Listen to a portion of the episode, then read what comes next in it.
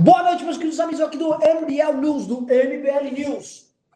Tá? Antes de começar, vou pedir pro cara que é o moderador, o Vitocas. Vitocas, tá aparecendo aqui só comentário do Facebook. Tira esses comentários do Facebook daqui, tá? Bota aí. Aí vamos começar esta live que está uma delícia, porque é uma delícia. Que é a live que eu estou, além de comendo um belo cheeseburger do Pets, aliás, eu recomendo demais, se você mora em São Paulo, peço hambúrguer nesse lugar.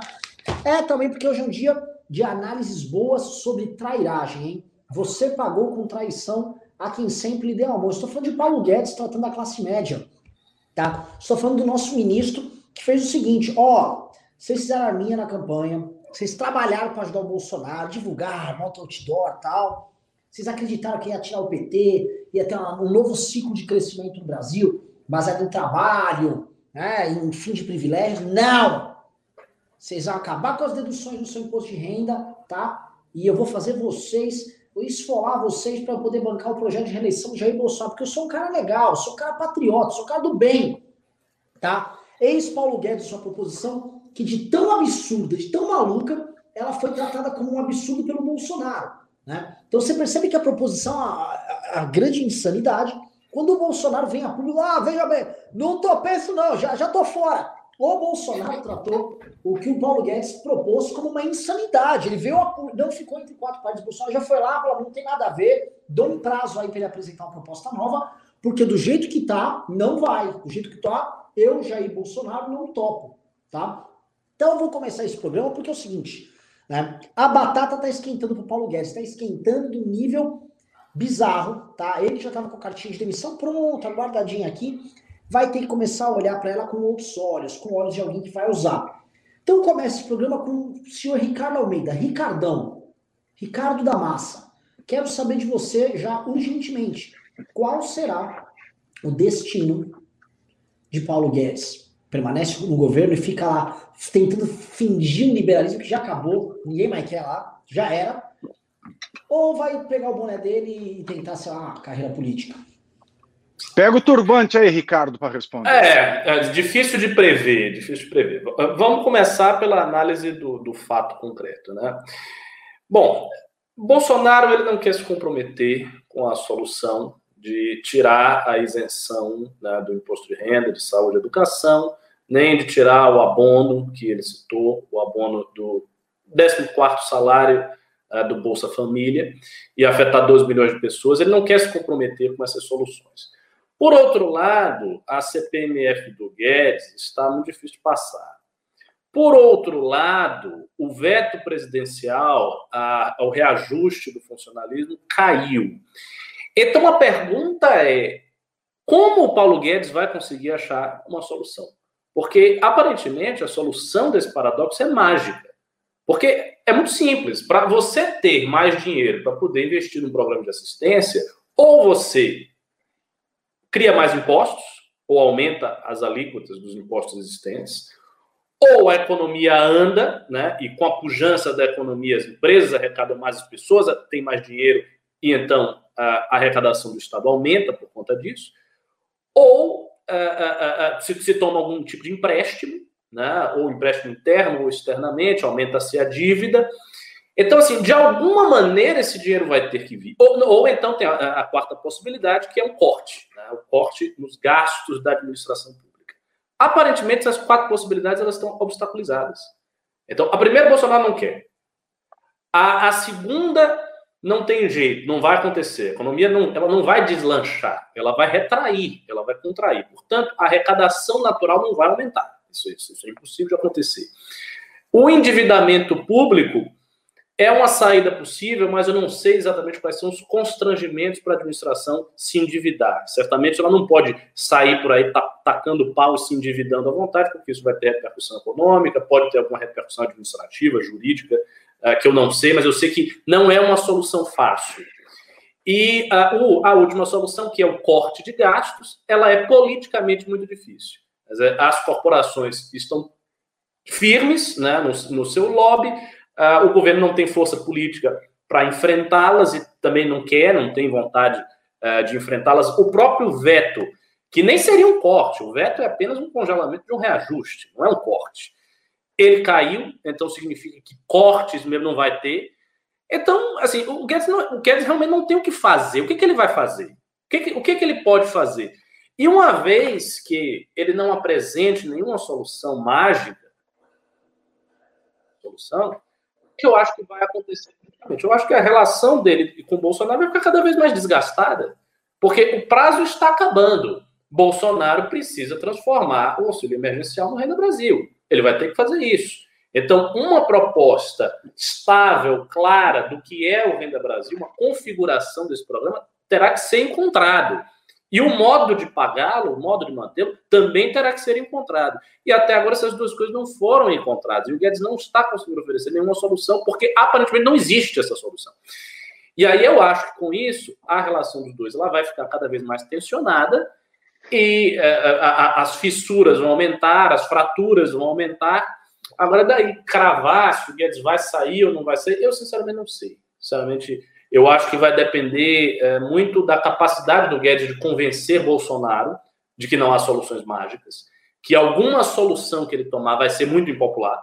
Se ele quer ter o Renda Brasil, ele vai ter que fazer alguma coisa que vai ser impopular. Ou ele vai ter que tentar cortar alguma coisa e vai ser impopular, ou ele vai ter que aumentar imposto sobre alguma classe e vai ser impopular, ou ele vai ter que tirar alguma coisa do Bolsonaro, ele vai ter que fazer alguma coisa impopular. Então, o que o Guedes pode fazer é convencer o Bolsonaro disso. Mas o Bolsonaro não quer porque ele está vendo a popularidade dele crescer. Então ele não quer fazer nada que tire essa ascensão. Ele sabe que essa ascensão está garantindo a presença dele no cargo. Então ele não quer perder essa ascensão de popularidade, não quer fazer algo que vai impactar no eleitorado dele muito negativamente. Não quer. Então eu, eu, eu, eu acho que tudo está dependendo disso, né? da capacidade do Guedes de convencer o Bolsonaro. Aparentemente essa capacidade não é muito grande, porque se fosse ele já teria convencido né? e não convenceu. Então, pode ser que o Guedes saia, pode ser que se, se, se, haja um impasse tão grande que ele saia. E a saída da equipe dele toda é um indicativo disso, porque é óbvio, se a, se a equipe do Guedes saiu, se figuras que eram próximas, muito próximas, amigos dele, né, saíram, como Salim Matar, o Salim Matar é amigo do Guedes há muito tempo, né, se ele saiu, né, se o Hélio Beltrão escreveu aquele artigo crítico ao Guedes, embora moderado. Se isso está acontecendo, o que, que significa? Significa que as conversas internas destes agentes estão sendo muito mais francas e mais duras do que as suas falas públicas. É óbvio. E essas pessoas conhecem o Guedes. Então elas estão, nesse momento que a gente está comentando aqui, conversando com o Guedes, dizendo: meu amigo, saia disso aí, isso é um barco furado, já era, não tem liberalismo nenhum, você não vai conseguir fazer nada. Né? Esse presidente. E eu não sei bem qual, qual argumento o Guedes dá para contornar né, esses pedidos que devem estar sendo feitos a ele. Eu imagino que ele tenha, como eu falei já várias vezes aqui, aquela esperança messiânica na reeleição do Bolsonaro. Se o Bolsonaro reeleger, vai acontecer alguma coisa mágica. Eu acho que é isso e é isso que ele deve ficar repetindo para o Salim, para o Hélio, para todo mundo. Até que ponto ele vai acreditar nisso? Bom, só Deus sabe, Deus que conhece o coração dos homens.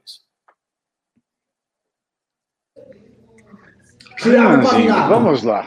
Você que é. falava no passado assim. Pois não. Eu no segundo turno voltei no Paulo Guedes.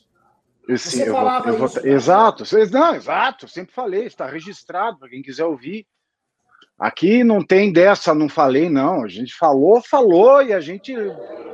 Aqui a gente aguenta a pica, entendeu? Não, não tem dessa de, ah, não falei, agora não é comigo. É comigo sim. Paulo Guedes, ele foi fiador para os liberais da campanha do Bolsonaro. Ele foi fiador. Ou a história do posto Ipiranga é mentira? Quem é que nega a história do posto Ipiranga hoje é o bolsonarista mais idiota, mais chucro, mais imbecil. Não é? O Guedes foi candidato junto, ele concorreu junto com Bolsonaro em 2018. Eu não tiro um milímetro do que eu disse. Ele seduziu as classes mais economicamente racionais desse país com um discurso liberal que foi abandonado, como tal como o navio do Esquetino foi abandonado no primeiro sinal de afundamento. Eles saíram nadando e largaram o barco do liberalismo descendo, muito embora os liberais falassem: volta para o navio, capitão, volta para o navio, e ele não voltou. O barco do liberalismo foi largado pelo capitão ali. E essa história de, da direita bolsonarista ela muito se consolidou por conta da defesa dos ideais liberais que o Paulo Guedes era o fiador na campanha. Hoje, quem diz que o Jair Bolsonaro ou mesmo Paulo Guedes representam a direita nacional, eu queria deixar muito simples para quem está assistindo, e já peço para quem está assistindo, dê o like, que está baixo de like, está baixo. Dê like para ampliar essa transmissão. Eu vou usar uma, um exemplo aqui, um conto dinamarquês, que vai ficar bem claro para vocês por que, que o Jair Bolsonaro e o Guedes não são direita. Acontece, tem esse conto dinamarquês, tinha um rei e tinha um cara espertalhão que falou que era um bandido, falou que era alfaiate e ia fazer uma roupa para o rei. Como o rei queria roupa logo, ele não fez roupa nenhuma. Ele chegou para o rei, começou a pegar o ar, fala: olha, essa veste é feito com um tecido muito especial. Só as pessoas inteligentes podem ver esta veste. E o rei, ah, que veste linda! Não tinha nada ali. Era enganação. Ah, que coisa linda! E vestiu a veste que só os inteligentes podiam ver e saiu para a rua. Aí um menino do povo aponta para o rei e fala: Olha, o rei está com a banguela de fora. Aí todo mundo começa a rir, porque todo mundo vê que aquilo foi um, um, uma trapaça. O cara que era o alfaiate, não era alfaiate, trapaceou o rei. E a gente tem no Brasil hoje o Olavo de Carvalho como esse alfaiate, que teceu essa veste invisível de direita. Bolsonaro ainda usa essa veste. Paulo Guedes ainda usa essa veste e pregam que só os verdadeiramente direitistas enxergam a minha roupagem de direita. Mas isso, na verdade, é uma enganação. Quando é que alguém vai ter coragem de dentre o povo, de dentre eles mesmos, isso tem acontecido pouco e pouco, de apontar e falar: olha, o Bolsonaro está com a bunda de fora. Porque qual é a diferença de Jair Bolsonaro e Guilherme Boulos? Me fala, pega a pré-campanha do Guilherme Boulos à Prefeitura de São Paulo. Hoje o Arthur soltou um meme sensacional dizendo: a, ele... a campanha nem começou e já tem gente prometendo mágica. O que, que o Guilherme Boulos quer?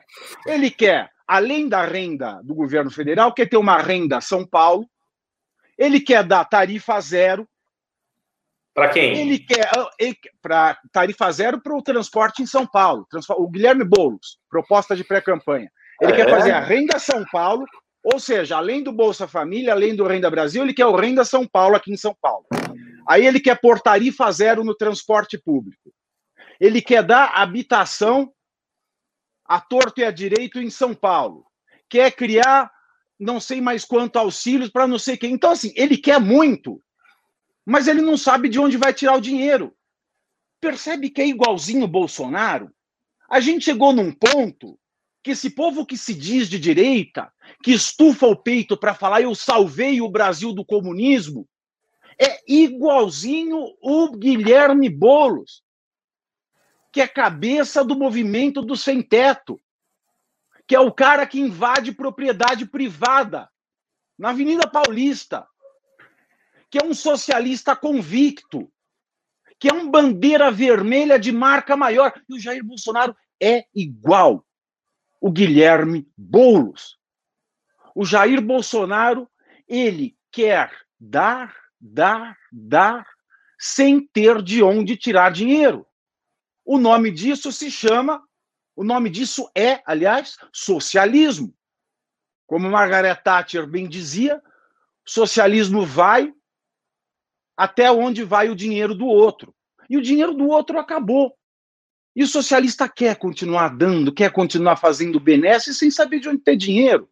Então a gente tem uma direita hoje no poder, a gente tem Jair Bolsonaro e Paulo Guedes usando a veste invisível da direita que foi tecida pelo malandro do Olavo de Carvalho e um bando de imbecil que caiu no conto de só não vê essa veste quem não é inteligente.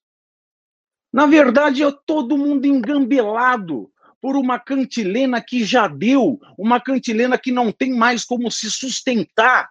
Porque você pega Jair Bolsonaro e Guilherme Boulos como pessoa e reflexo no espelho. Eles procuram as mesmas artimanhas, eles querem dar os mesmos benefícios, eles querem fazer as mesmas ações e os dois sem saber de onde tirar dinheiro para fazer isso aí. Então não tem mais diferenciação. A nossa esquerda é a nossa direita no poder e a nossa direita do poder não é direita. O Paulo Guedes, Paulo Guedes que foi o fiador dos direitistas, das pessoas liberais, das pessoas economicamente racionais, como eu apostei muito no Paulo Guedes, não está só escrito, como também está gravado. Tem programa Pânico em que eu digo isso. Bolsonaro é uma merda, mas o Guedes toca e está tudo ok. Mas o Guedes ele abandonou o navio do liberalismo e parece que não vai votar. Por quê? Candidatura a presidente pode esquecer. O Brasil vai de mal a pior. Nada funciona. Todas as respostas que ele tem para continuar agradando o chefe Jair Bolsonaro são propostas que sangram o brasileiro. É mais imposto no brasileiro que está sem trabalho, é mais imposto nas transações que o brasileiro faz na internet, é propondo o fim do abatimento com saúde e educação no imposto de renda. Por que, que se abate escola particular, universidade particular, ensino técnico, curso e procedimentos de saúde do imposto de renda? Porque o governo ele nos cobra, através dos nossos impostos, para fornecer escolas e hospitais é deficitário, não consegue entregar. Então, quem tem dinheiro paga duas vezes. Paga para o Estado oferecer e paga para re, realmente utilizar na iniciativa privada.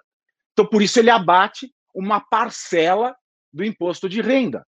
E agora vem o Guedes dizer que não pode mais abater. Então, assim, nós vamos pagar três vezes por saúde e educação ao invés de cortar benefícios e privilégios dos barões do Estado brasileiro, ora, prorrogou-se a lei ontem que permite a redução de salários no Brasil por conta da pandemia.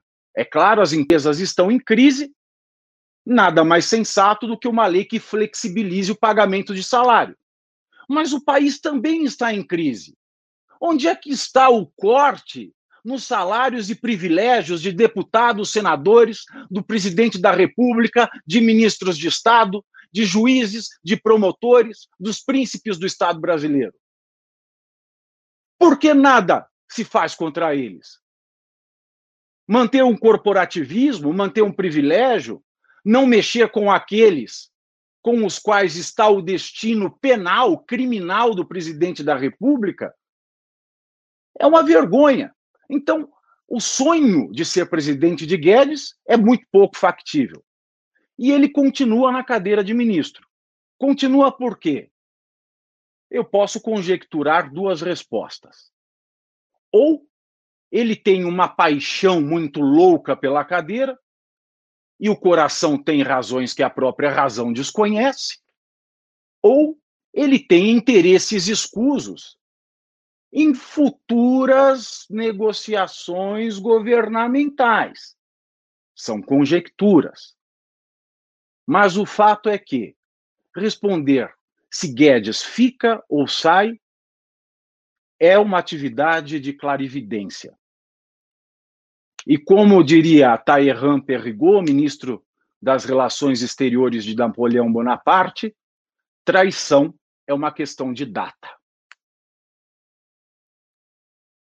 Maravilhoso, Pavinato. Estamos aqui ao vivo e é o seguinte, eu fui é, olhar um pouco aqui os comentários da turma que está no Facebook, né?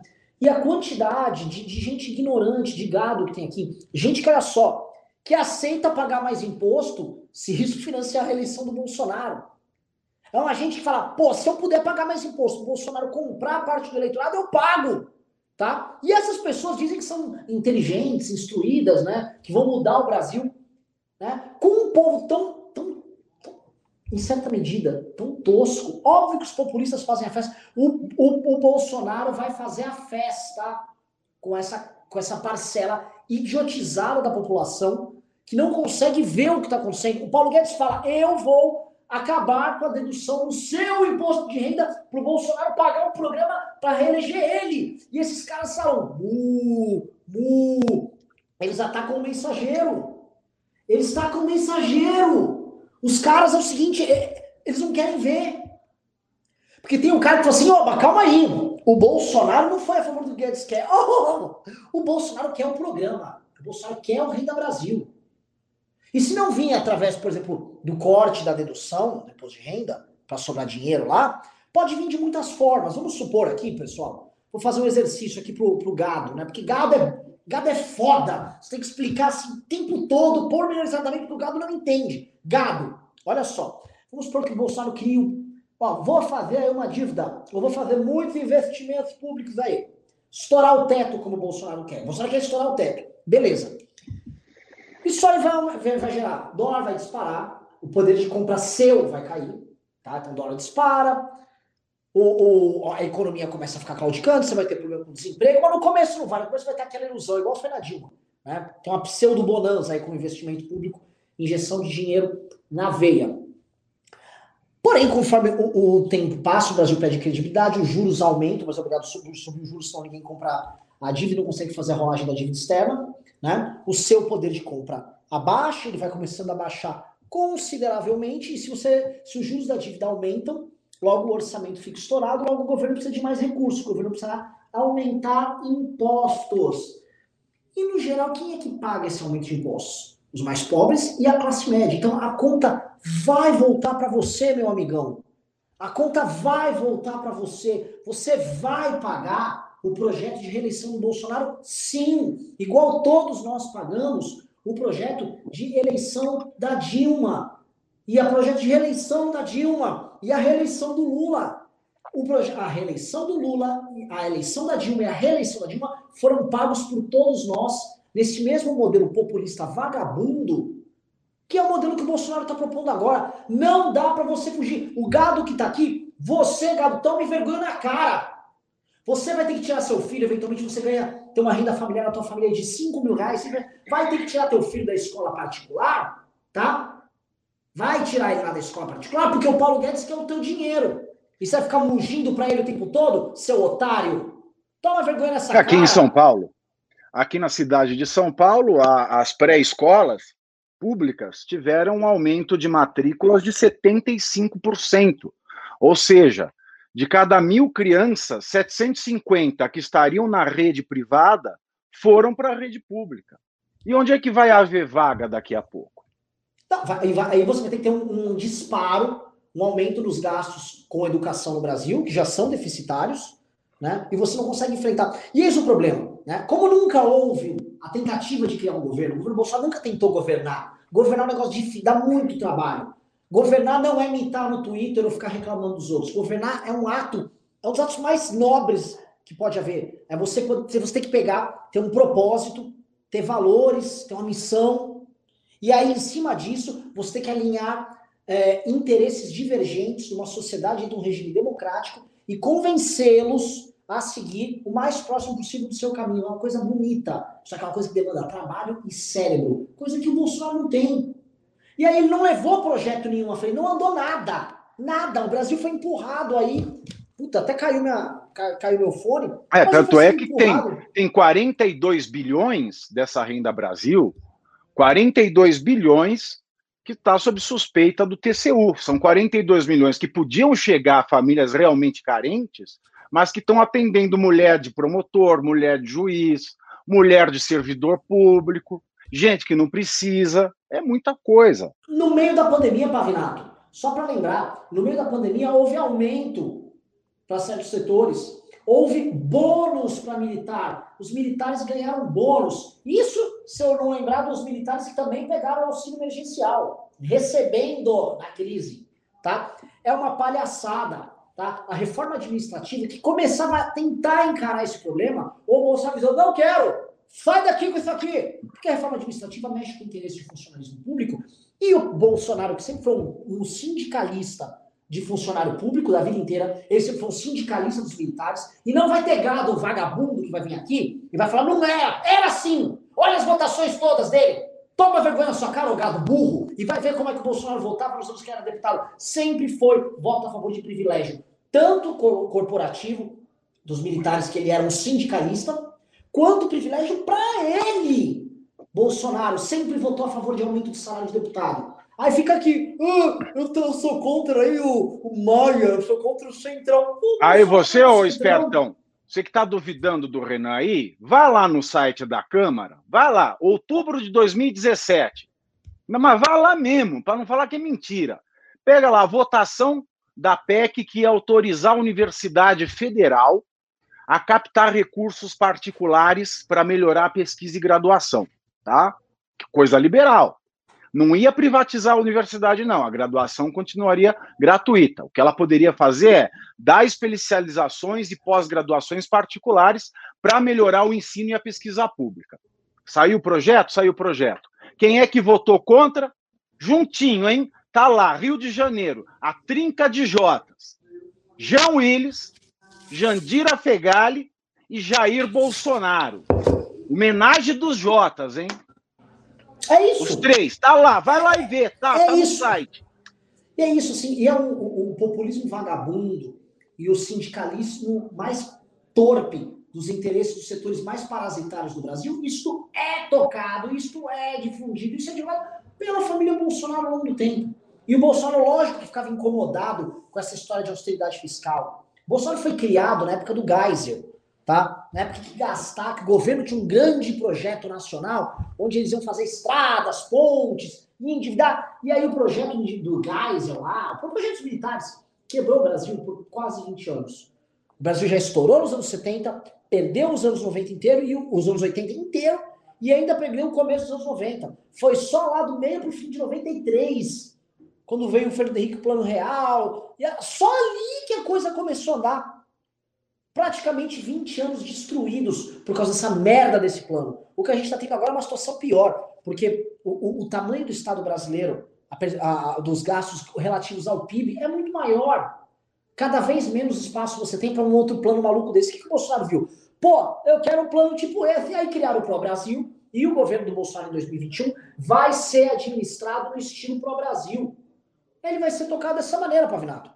O Paulo Guedes, como você descreveu, é um vaidoso, né? É um vaidoso e um rancoroso. Né? Então ele tem rancor nos casos do plano real, inveja, é a palavra, e uma vaidade, né? Então ele não quer sair do governo, ele não quer perder a cadeira. Não quer perder lá, ó, oh, eu sou Paulo Guedes, eu sou, Paulo, eu sou ministro, ministro da Economia. Ele foi o único que nunca foi ministro da Fazenda, ele foi ministro da Economia, ele é muito bom. Né? Ele juntou um monte de ministério para fazer menos do que os ministros da Fazenda anteriores.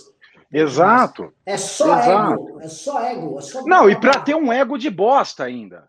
Porque você pega o, o quando a Dilma foi reeleita, o ministro da Fazenda era o do Bradesco, lá o fugiu o nome dele agora. O Joaquim Levi? O Joaquim Levi, que era do, do Conselho do Bradesco, Joaquim Levi na época. Foi governo, foi lá para o governo da Dilma. Foi fiador, tal, todo o mercado acalmou, tá, ela foi reeleita, mas pôs o, o Joaquim Levi, uma pessoa, uma pessoa séria, pô. banqueiro, cara tal, fudido, bala. Ele começou o governo dela e ela não deixava ele fazer nada. Não, nós vamos abaixar o preço, eu quero. Não, não vai. Ele pegou, levantou-se e saiu. Isso é ter ego no lugar. Isso é respeitar o próprio ego. Agora o Paulo Guedes não respeita nem a ele mesmo.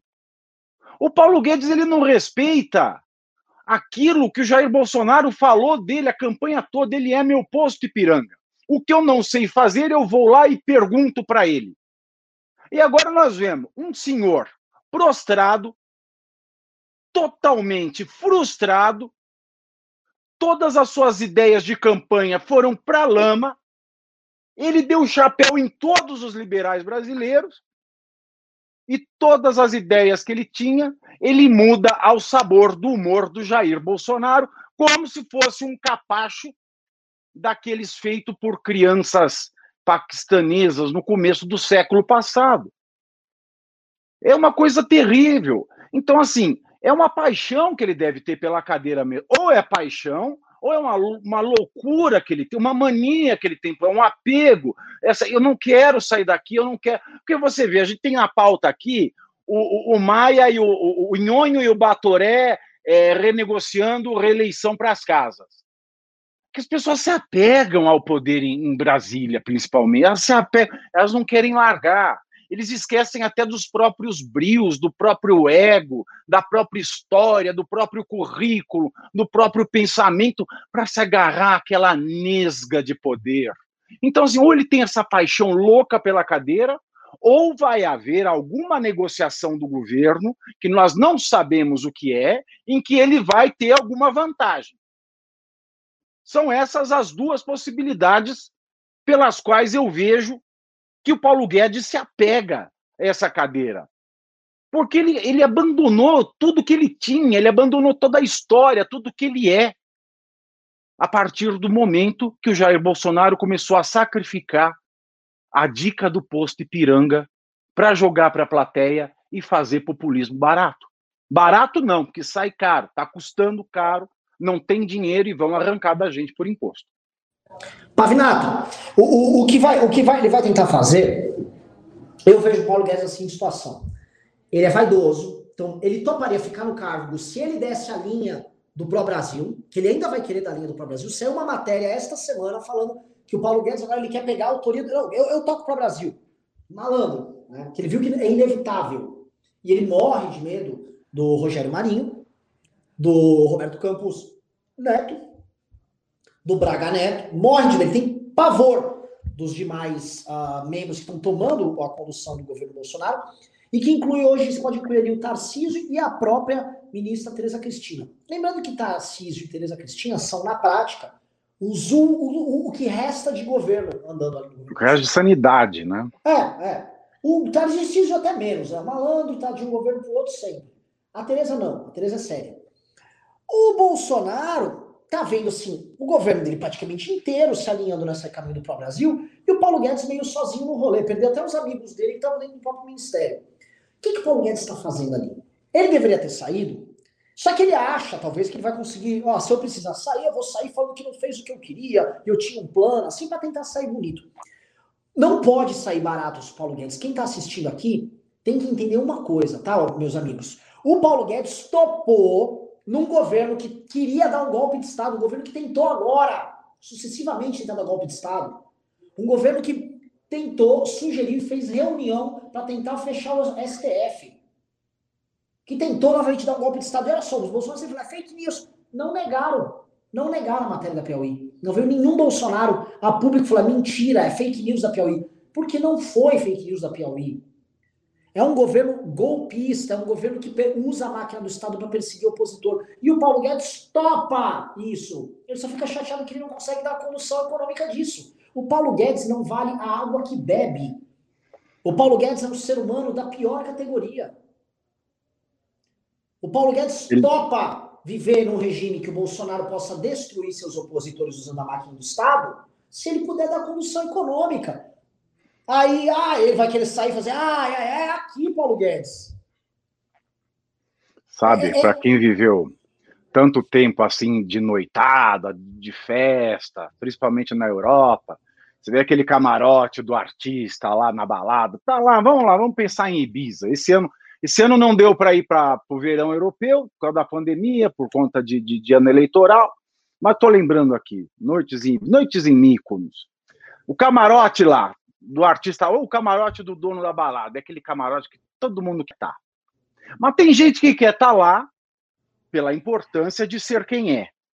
Mas tem gente que não está nem aí, que está lá a qualquer custo, nem que tenha que dá a bunda pro dono do camarote só para estar tá lá. Esse é o Paulo Guedes. É aquele que quer estar tá no camarote por estar no camarote. E é, é isso que, que ele parece estando nesse governo. Porque ele perdeu, ele perdeu tudo que tinha de, de essência, de bril. Se ele não foi um dos Chicago Boys privilegiados, renomados da sua época, se ele perdeu o timing da história de ser um dos grandes economistas, um dos grandes nomes da economia, um dos grandes nomes saídos da escola de Chicago, Chicago para ele deu Boston, ele teve uma chance agora de fazer diferente e perdeu essa chance. E ele se provou que realmente ele nunca, jamais poderia ter sido um grande nome, para e passo com os nomes que saíram da mesma escola que ele ao mesmo tempo, porque ele é isso. ele é um ser desprezível, porque ele é. mesmo se despreza. É, eu só comentar que o Gustavo Belotti colocou que o Paulo Guedes tem muito a ser criticado, ok, mas essa raiva do Renan para com ele não é racional. Meu irmão, se eu vou começar a destilar coisas que não são racionais e que ele endossa, a lista é extensa, né, cara? A começar que nós estamos no meio de uma pandemia que já bateu 120 mil mortos. Assim, oficialmente 120 mil, porque se a gente for contar os, os mortos por síndrome respiratória aguda grave e que não estão contabilizados como, como coronavírus, passe muito de 120. A gente já deve estar já nos aproximando dos 150 mil óbitos aqui no Brasil. É um governo que não tem o ministro da saúde, para isso ficou propondo cloroquina. E o Paulo Guedes achava lindo. É o Paulo Guedes que falou que ia ter 40 milhões de testes. 40 milhões de testes, agora logo no começo. É o Paulo Guedes que falou que a gente resolvia essa crise, acho que foi, foi com 15 bilhões. Esse cara é um brincalhão. Um brincalhão. Brincalhão. E o pior, topou ser porta-voz de um governo que dá golpe de Estado para enganar pessoas e agentes de mercado e fazer com que o Brasil, que tinha esperança nos últimos anos, fosse pro brejo. As pessoas que acreditaram que essa pocilga fosse mudar, as pessoas foram enganadas por esse cara. E esse cara topou ficar fazendo esse papel de mentir, enganar os outros até agora. Ele tá até agora fazendo isso e a cara de pau é tanta, ô Gustavo Belotti, que você, acho que você já falou comigo no WhatsApp. Você que trabalha, que declara seu imposto de renda, ele não quer que você faça dedução, porque o Bolsonaro precisa do, da tua grana, da tua grana para se reeleger. E não é para ter raiva disso? Não, é para ter muita raiva. Raiva é um sentimento justo se você está vendo uma injustiça absurda acontecer. Você tem que ter raiva. Você tem que ter raiva de verdade. Não perca a sua capacidade de se indignar. Eu estava perdendo nos últimos meses. Depois dessa injustiça bizarra que, que cometeram contra o MBL, tá? Esse absurdo que fizeram, eu perdi minha capacidade de indignar. É um pum, eu tenho um estado, eu lembro, meu Deus do céu. Meu Deus do céu, não percam sua capacidade de se indignar. Vocês não podem normalizar e aceitar o que está sendo feito, cara. Maior estelionato eleitoral da história do Brasil. É o maior estelionato. O Bolsonaro era um cara, para lembrar vocês, que em 2015, 2016, ficava fazendo vídeo chamando Bolsa Família de Bolsa Farelo e falando que os governos brasileiros eram construídos sob a égide do Olha, um monte de gente vai trabalhar e tem um monte de filho. Ele falou esse vídeo, tá? Vai ter um monte de filho, é, esses caras é, vão ter cota para entrar na universidade, tal, blá, e não trabalha e não produz. Hoje o Bolsonaro quer fazer, não é que ele quer fazer igual, porque o Bolsa Família custava 5 bi por mês.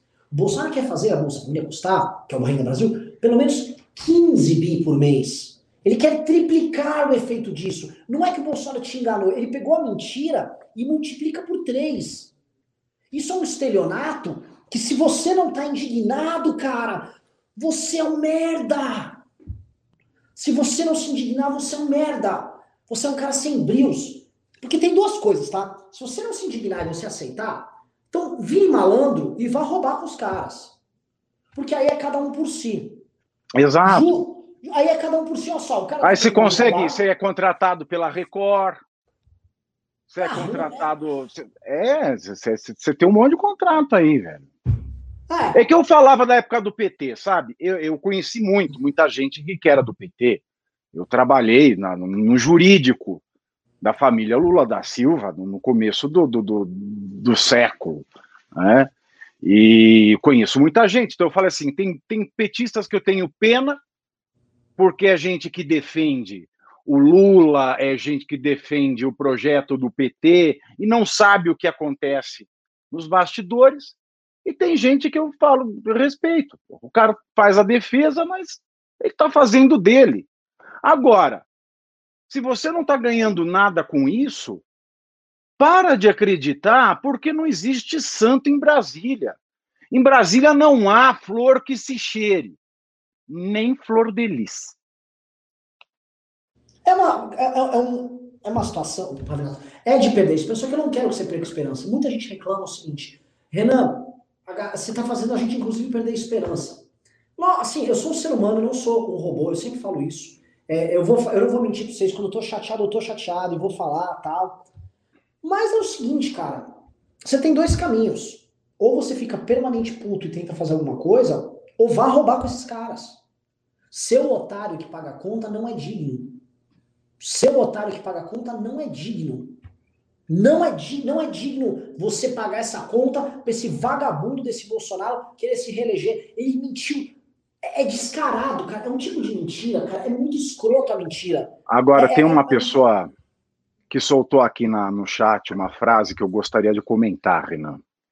Ele falou o seguinte: trouxa é quem acredita na democracia. Eu vou te dar uma resposta quanto a isso, pessoa que subiu esta frase. Esta frase que, para a pessoa chucra, ela faz sentido, porque ela, ela, ela não tem um significado maior. Mas se você parar para prestar atenção dois minutos, você vai mudar de ideia. Ninguém é trouxa por acreditar na democracia, porque a democracia não promete nada. Então, se ela não promete nada, não tem no que você acreditar ou no que desacreditar. A democracia é um processo.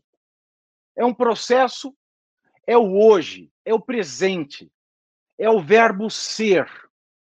Enquanto a gente tem aquele socialista que o futuro é a maravilha, o verbo ser é conjugado no futuro, será?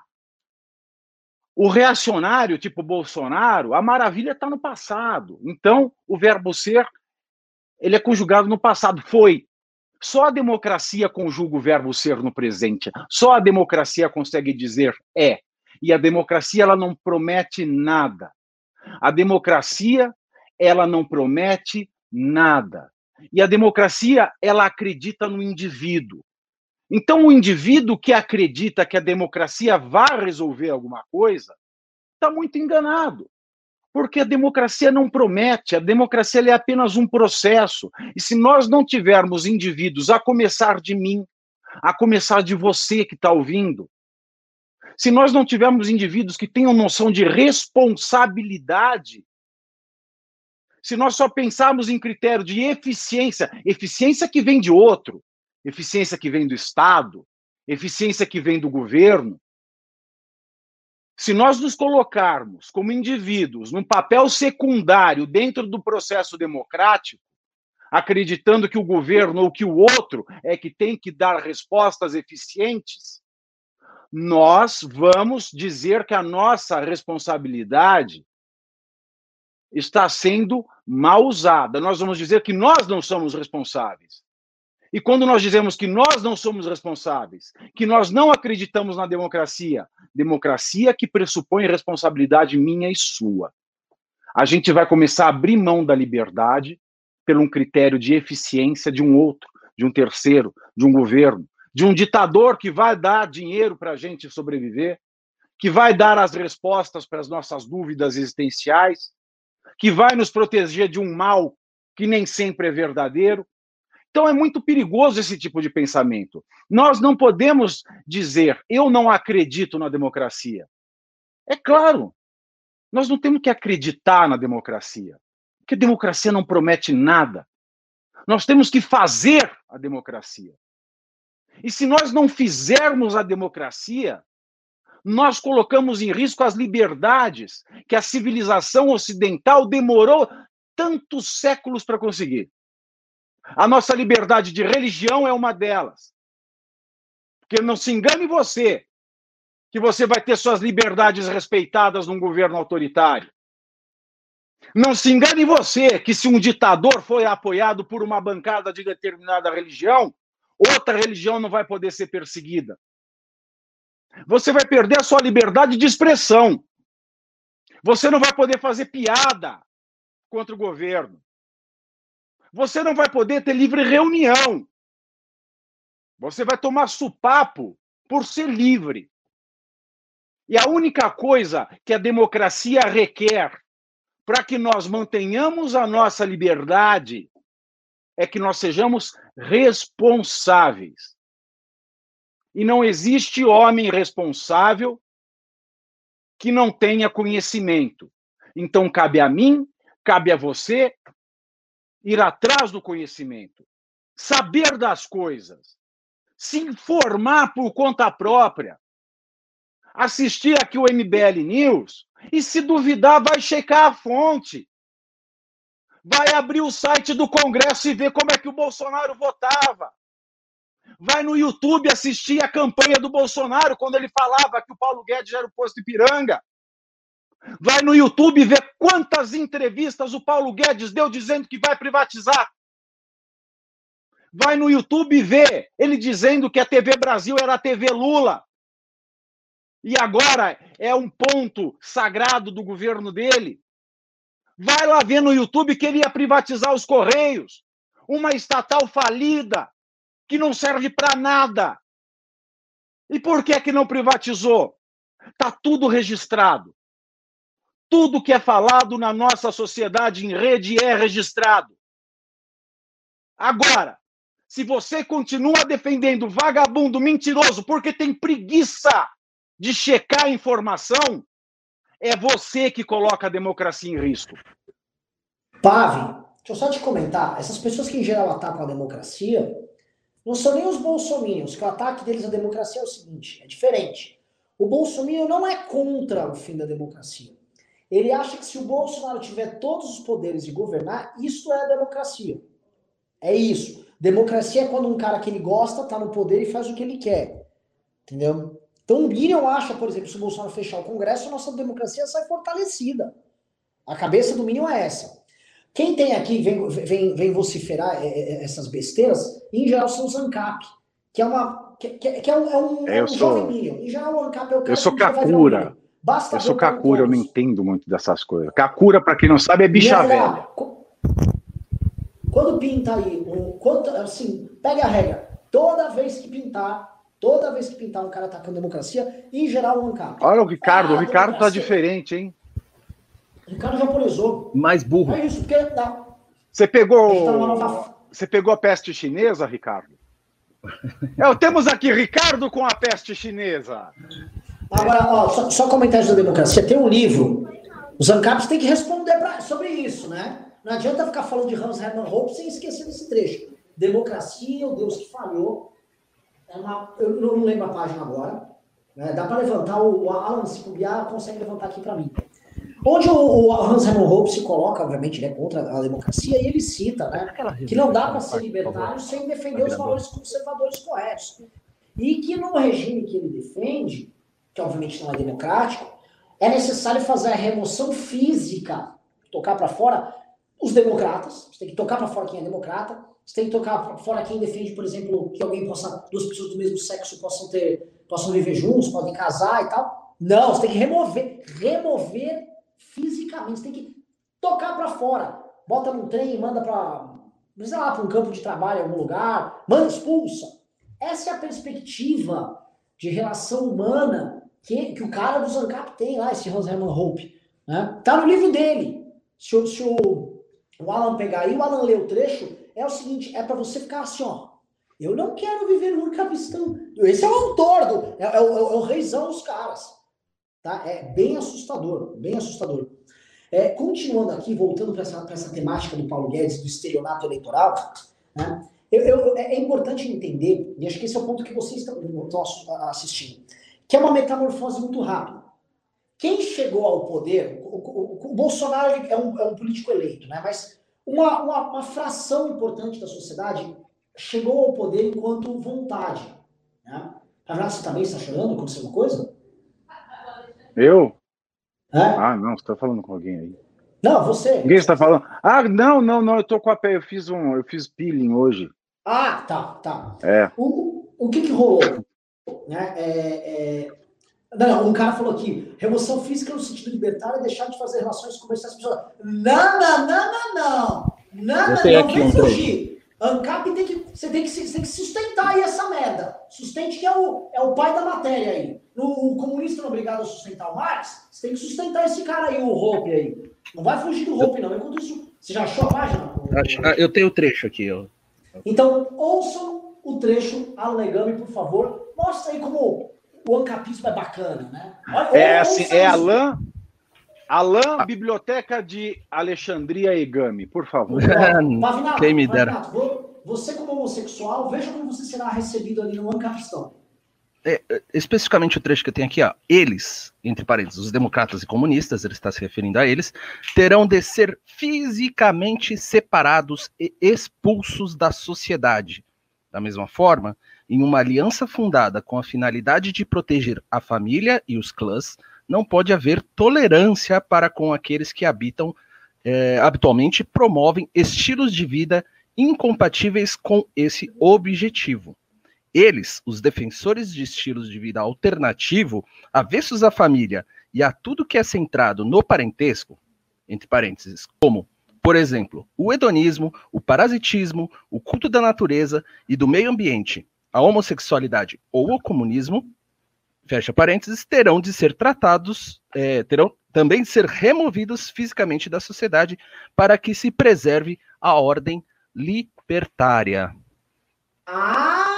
ai, ai, ai, ai, ai, ai, ai. Posso esse... dar um detalhe aqui? Por favor. É, essa, dá, essa dá, história. Dá. Tem, tem o livro, e, e, aliás, esse capítulo especificamente ele fala sobre os costumes, a moralidade no regime libertário, tá? É bem. É por isso que a interpretação é, é igual de, daqueles é, religiosos que ele pega um trecho da, da Bíblia e aí ele quer dar um, tirar do contexto. Não, a gente está dando o contexto. Leia o capítulo inteiro que você vai ver que é esse especificamente o contexto de, que o Hope estava falando, tá? Então, dentro da sua propriedade, você pode tudo.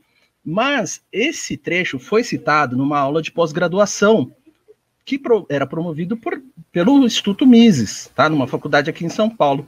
E no caso, o professor, claro, é, não podia deixar de citar, era o Martim, e o aluno era Eduardo Bolsonaro. Então, depois que o Martins citou essa página, todo mundo ficou em silêncio, né? Iago Martins estava lá, todo mundo falou: caramba, meu, olha isso. Aí, de repente, o cara pega e responde o seguinte: é, ordens. É, só, é, professor, nós temos é, facas e armas para que isso aconteça. Chuta quem que era o aluno, eu falei? Chuta. Eduardo sei, Bolsonaro. Só isso. Bananinha! Bana querendo tirar o irmão da família. De quem é que eu estou falando? Não vou contar. Remover. Pois é. Pois é, Pavinato, veja só. Então, quando um cara vier, né? Quando um cara vier falar de ah, o fim do Estado, aqui é. Lembre-se o tipo de sociedade que ele propõe. Eles estão propondo um tipo aqui de sociedade bem claro. O Hope é bem claro, ele não dá espaço. Ele, inclusive, diz na página seguinte disso que a ordem libertária só pode existir se conjugada com esse conjunto de valores aí, como família, blá blá blá blá blá. Então, assim, você tem que ser profundamente refratário a qualquer tipo de relação democrática com o outro. Né? É quase um bando de Quakers que ele está propondo. Né? Isso foi a maneira, isso foi também estratégia política da parte deles. O movimento libertário e esses pensadores eles eram muito irrelevantes. E aí foi uma maneira que fez com que eles pudessem sair um nicho específico e pudessem a, a, a fazer suas ideias circularem entre gente preconceituosa tal, especialmente no sul dos Estados Unidos. E isso começou a dar vamos dizer, um, um contexto, um cheirinho muito interessante para esse universo da alt-right que veio a. E quer mais, quer mais informação, Renan? Sabe isso aí? Sabe o que, que isso me parece? Isso me parece um, uma, uma, uma paródia das leis de Platão, quando Platão fala dos ateus. No livro 9, se eu não me engano. Quando ele fala dos ateus, ele fala exatamente do como os ateus têm que ser escorraçados da república. E Platão, eu, eu sou calpoperiano, tá? Assumidamente calpoperiano. Platão ele é pai do pensamento inquisicional da igreja. Platão é pai de Hegel, Platão é pai de Marx. E você está me falando aí que, o, que a Bíblia ANCAP tem um trecho que é igual às leis de Platão. Então, coisa boa não pode ser. É, é, eu, eu, discordo um pouquinho desse livro do, do Karl Popper, que ele, o primeiro volume, na realidade, da Sociedade Aberta, né, Eu faço uma leitura um pouquinho diferente. Eu, eu, eu acho assim, você pode extrair esse raciocínio é, a partir de, do modelo proposto por Platão, mas não exatamente, eu creio que era a filosofia proposta por Platão, tá? Entendeu? Assim, é, no contexto da filosofia, no contexto não, no, no, no geral, a metafísica ali proposta tem a, o sentido de, de você ter um modelo a ser reproduzido, né? Em, aqui, assim, de uma forma a busca pelo ideal. E na, dentro daquela sociedade ele realizava coisas e propunha ali uma ordem. E, e ah, assim, ainda você não, não tinha valores que a gente tem hoje. Não, tudo bem. Eu assim, não vou com a cara do Platão. Agora, o que o Popper faz, é. ele diz exatamente que era a intenção de Platão que fosse é, esse regime. Né? Eu, eu, eu acho que assim, é, eu até brinquei, é o primeiro cancelamento da história, né? Sobre pessoal, Platão. Pessoal, público, o público quer ver a gente falar do Guedes. Vamos. O público quer ver a gente lutar no, no sabão. O público pessoal, quer ver a gente lutar no disso, sabão. Antes que o público nos cobre, onde estão os pimbas? Tive mais pimba à tarde na live sozinho do que agora. E antes de pedir isso, eu falar o seguinte: quem mandar maior prima do dia, um print maior de 100 reais, a gente mandar, ah, ganhei com 90 reais, vai levar autografado o livro como o grupo de resultados derrubou o presidente. Tá acabou o nosso estoque aqui, então um dos últimos vai autografado aqui pelo Kim e por mim e por Moá. Então o vencedor vai levar. Então mandem o superchat, além de ajudar, mandei o MBL de pé, lutando contra essa maluquice toda, também uh, uh, você lerá um livro de qualidade e receberá aí na sua casa. Então mande aí, tô precisando do superchat, tá faltando like na live, não chegamos a mil curtidas na live, um absurdo, mas vamos voltar aqui, vamos voltar aqui para o que nos interessa, tá, pessoal? É, eu ainda vejo, né, aí vou para essa dimensão do que vai acontecer. Né? Caro Alan, que estreou aqui, já entrou aqui, na, já entrou aqui tacando fogo no Zancap. Caro Alan, olha só. O Bolsonaro, ao rejeitar o que o Guedes propôs, ele deixa o Guedes praticamente sem escolha. Não vai passar CPMF, o Ricardo colocou aqui, assim, não vai passar CPMF. O Paulo Guedes não vai ter é, essa malandragem de mexer aqui na. Né? É quase um pacto entre as classes sociais. A classe média paga e as demais se dão bem. E o Paulo Guedes propõe isso aqui, não, o Bolsonaro não topa, porque eleitoralmente também atrapalha ele. Não há o que fazer vai ter que aumentar o endividamento, a gente vai ter que estourar o teto. Não tem, não tem outra coisa para fazer. Não há. O Bolsonaro está deixando o Guedes numa encruzilhada, onde o único caminho que resta é o Guedes rasgar tudo aquilo que ele falou e tudo que ele acreditou e falar: se você está comigo, você vai ter que adotar esta linha. Ok? Então, podemos, para quem é investidor e nos segue, dá para praticamente cravar um que bolsa de valores vai cair e provavelmente dólar vai subir bastante ainda este ano, não é, Alan? Essa é a pergunta que eu vou fazer.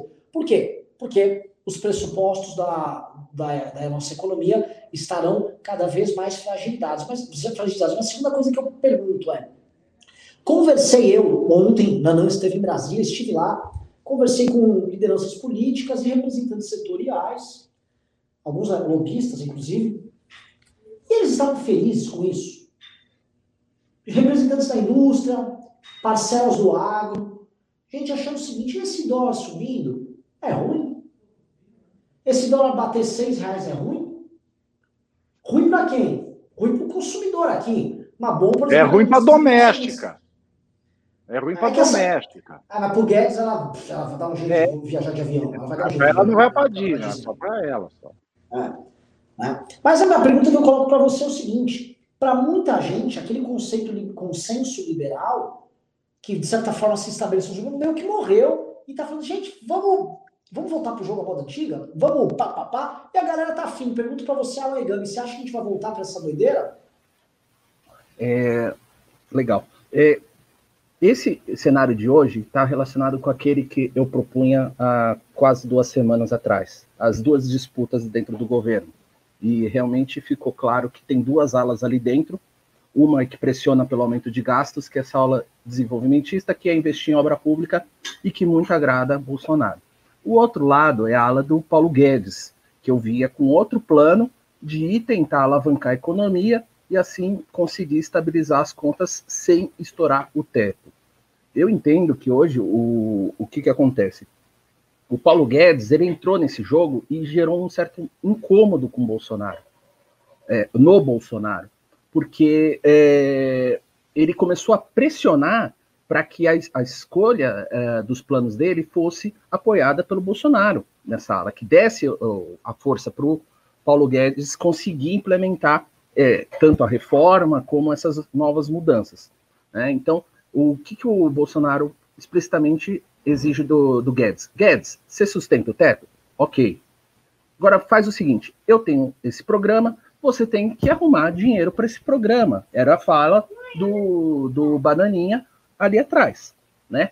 Então, uh, o Paulo Guedes se vê pressionado dentro dessa situação. Uma notícia, não sei se você viu hoje, é do Maia citando que houve ali, acho que um, um vazamento do Paulo Guedes em relação a esse programa, o que teria irritado demais o, o Bolsonaro. Para dizer o quê?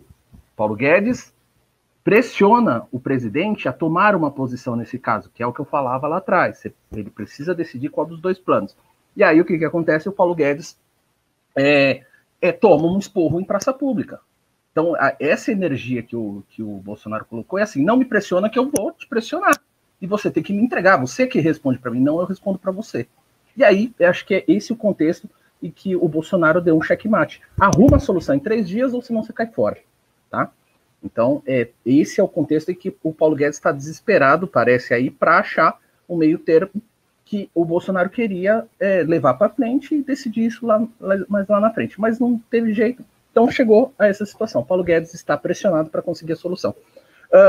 Uh, de tudo que o Paulo Guedes tentou, é, as propostas dele é da tentativa de negociação.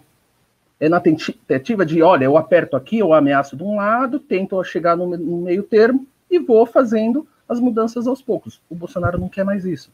Ele quer, ó, me dar uma proposta efetiva. Por quê? Tem ala desenvolvimentista pressionando o Paulo Guedes.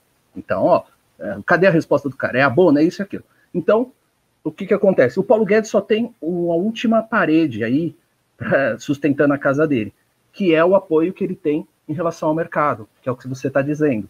Né? É essa é, imaginação liberal aí que ainda carrega o Paulo Guedes, que ele ainda pode é, exercitar um plano liberal para que haja desenvolvimento econômico.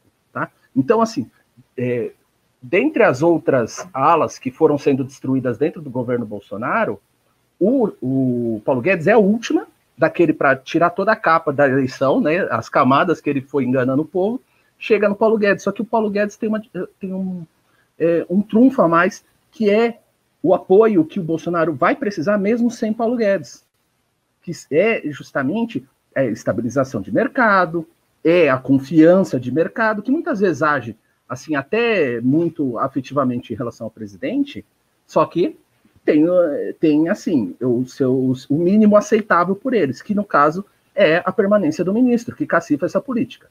Caindo isso daí, é muito difícil derrubar essa ponte.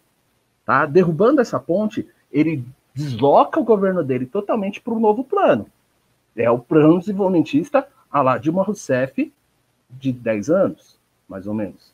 E aí ele vai ter a receptividade que a Dilma teve desses atores do mercado financeiro e da, da classe econômica. E aí vai tomar pedrada. Olha, eu vou falar para você. Eu acho que alguns agentes do mercado financeiro, os grandes, é, grandes é, bancos e tal, eles vão falar, não, o médio e o pequeno vai continuar, porque é, um é ideológico, e dois, eles têm que enganar o pequeno investidor, que é o que os caras fazem, eles vão enganar o pequeno investidor. E setores importantes da economia, incluindo indústria e varejo, vão, comprar, vão topar e vão entrar com o Bolsonaro. aí, é, é a, a, minha segunda a, a resposta à sua Eles vão entrar nisso. É, é assim, tem, você tem, tem vários mecanismos. Um deles é esse, esse apoio do, da indústria, esses agentes maiores aí na, na luta. Mas você tem outros, você tem a questão do crédito lá fora, você tem vários, é, a questão dos bancos, a imposição. Né, do, é, é, um mecanismo muito complexo, que, é, complexo que não é dominado por essa elite aí industrial.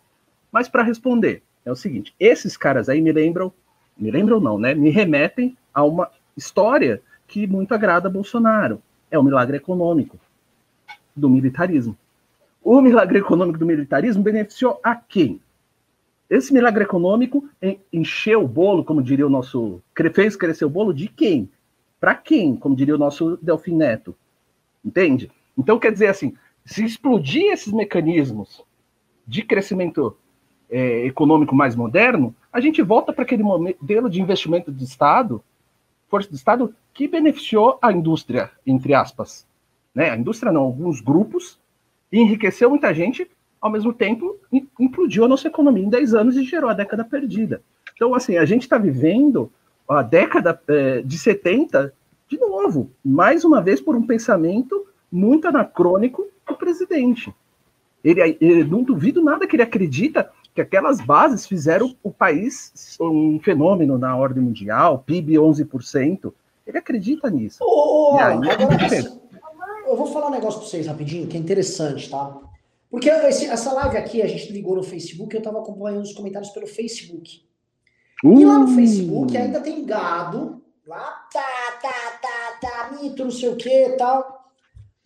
O que, que eu vejo, tá? Vou falar um ponto que é, é interessante aqui e vou trazer para vocês, né? É, o, o, eu estava comentando com o Pedro esses dias, né? Esses dias não, foi anteontem. Que uh, você não consegue cravar, ah, entendi, o Bolsonaro virou tipo um petismo, tá virando um petismo, né? Não é igual, não dá para cravar igual, mas aqui no Centro-Sul, o que restar de Bolsonaro vai se parecer muito, em especial aqui em São Paulo, com uma coisa chamada malufismo. E por que malufismo? Eu sei que você, você, o Alan falou, ele vai falar de integralismo. Não, eu falo mal, especificamente malufismo. Não, eu acho Não que é mais integralismo. Tem umas características psicológicas do malufismo. Eu já fui é, malufista. Então, meu, meu pai era malufista. Eu fui uma criança malufista. Mas o meu, eu empobreci na política. Isso. Eu fiz campanha, hein? Subi em Kombi, comi chocolate. Eu também. Eu era malufista quando era criança. Quando malufista. Mas que assim, Renan, Renan, quando eu Renan tinha até meus 10 anos. 13, 13 anos eu era malufista. Aí eu parei, né? Fui desculpou, é que eu sou rouba mais faz, é foda tal. Mas eu acreditava. E o malufismo despertava na nossa classe média o mesmo tipo de coisa que o Bolsonaro desperta. É uma identificação com o discurso que ele vai ficando irracional e você se mantém ali. E até com os setores. O discurso do Maluf era muito bom com os tiozões. Né? O famoso Maluf forte na Vila Maria e forte com os taxistas. Sempre foi um clássico do, do, do Maluf. E com esse tiozão o Bolsonaro é forte, se encaixa também. Assim como era forte com a elite, com a ideia que o Maluf trazia progresso, o fazia obra tal. Né? Ou o discurso punitivista do rota na rua, vamos prender bandido, vamos. Não tem dó, para mim tem que matar, bandido não sei o quê. O discurso do Maluf hoje, para essas classes médias aqui em São Paulo, que fazem sustentação política para o projeto de poder do Bolsonaro, o discurso do Maluf é igual ao discurso que eles usam para defender o Bolsonaro. E quando eu me toquei, porque assim, eu, eu, tive esse insight conversando com um amigo nosso, que foi doador do MBL, trabalha no mercado financeiro, e os argumentos dele, ele quase cravou um rouba mais faz ali no meio, mas tirando rouba mais faz, ele também começou a justificar que às vezes você precisa, às vezes a gente tem que adotar uma linha diferente mesmo. A gente também não pode ficar preso. A questão é a seguinte: o Bolsonaro fala o que eu sinto, isso é importante. Quando eu olhei, eu falei, isso é um argumento malufista, argumento clássico do Paulo Maluf. E a gente lembra que o Paulo Maluf em São Paulo, ele se sustentava muito no antipetismo, contra o PT, é Paulo Maluf, pode confiar em mim, é contra os...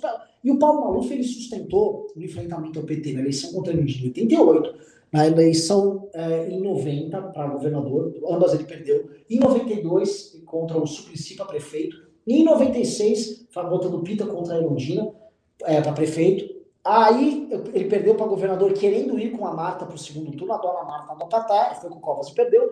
E depois, em 2000, ele perdeu para Marta para prefeito. Então, o tom do antipetismo em São Paulo, durante mais de uma década, foi o tom malufista. E era um tom do tipo, vale qualquer coisa contra o PT, e esse cara queria uns, algumas coisas que, que se identificam conosco. Só. Então, o, o eu tô vendo para cá, a gente ainda vai ter... Um Não fala isso, Renan! Eu amo você!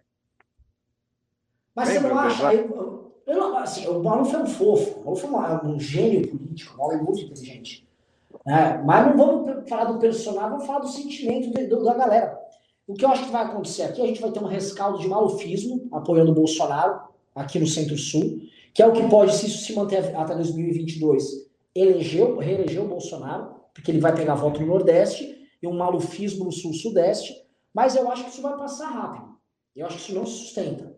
Vamos lembrar que o discurso do malufismo, ele mingua e ele cai todo o eleitorado no PSDB. E aí dali a gente tem a hegemonia do PSDB na prefeitura e no, e no estado de São Paulo com certa tranquilidade de 2000 em diante. Vou agora jogar para o Pavinato. O que, que você acha dessa lei? Pois não, querido. Obrigado, Labauri.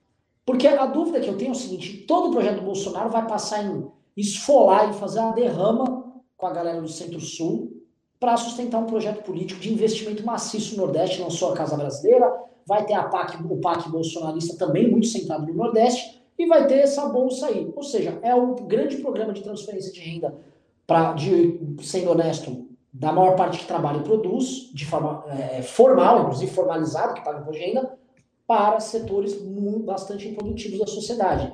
É uma péssima alocação de recursos. E, cara, vai ter gente aqui nesse centro-sul achando isso bonito.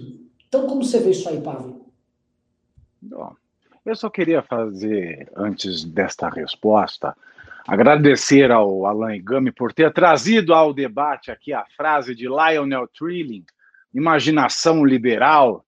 É um ótimo livro, aliás, que é o que resta no Brasil.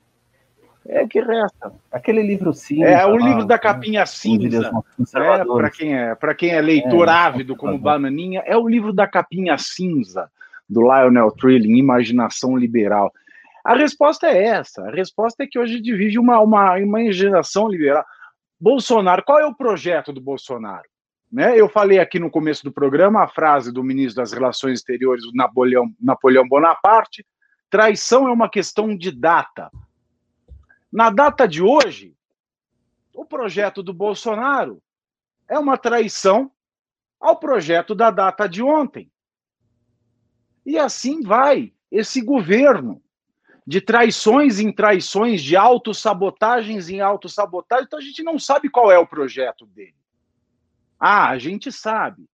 Ele não tem um projeto de governo, ele não tem um projeto de país, ele não tem um projeto ideológico, ele tem um projeto pessoal. E isso a gente já salientou aqui no começo, no primeiro semestre de 2019, nos primeiros meses do governo Jair Bolsonaro. O governo Bolsonaro é um projeto pessoal de poder. E eu até dizia, é menos democrático que o petismo. Porque o petismo tinha um projeto de poder partidário. E qualquer um entra no partido. Eu posso me filiar ao PT, então eu posso entrar na dança. É mais democrático. Agora, um projeto de poder familiar, eu não posso nascer na família Bolsonaro.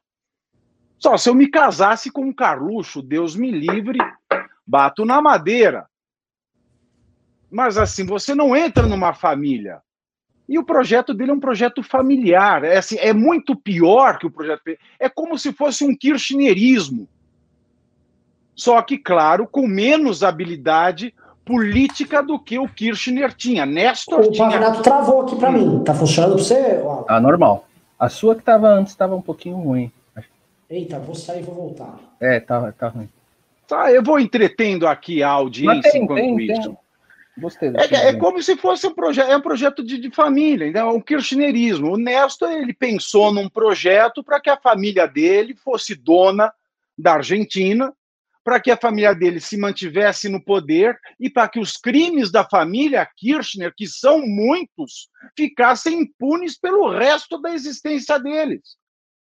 E foi isso que o Bolsonaro se transformou logo nos primeiros meses de governo.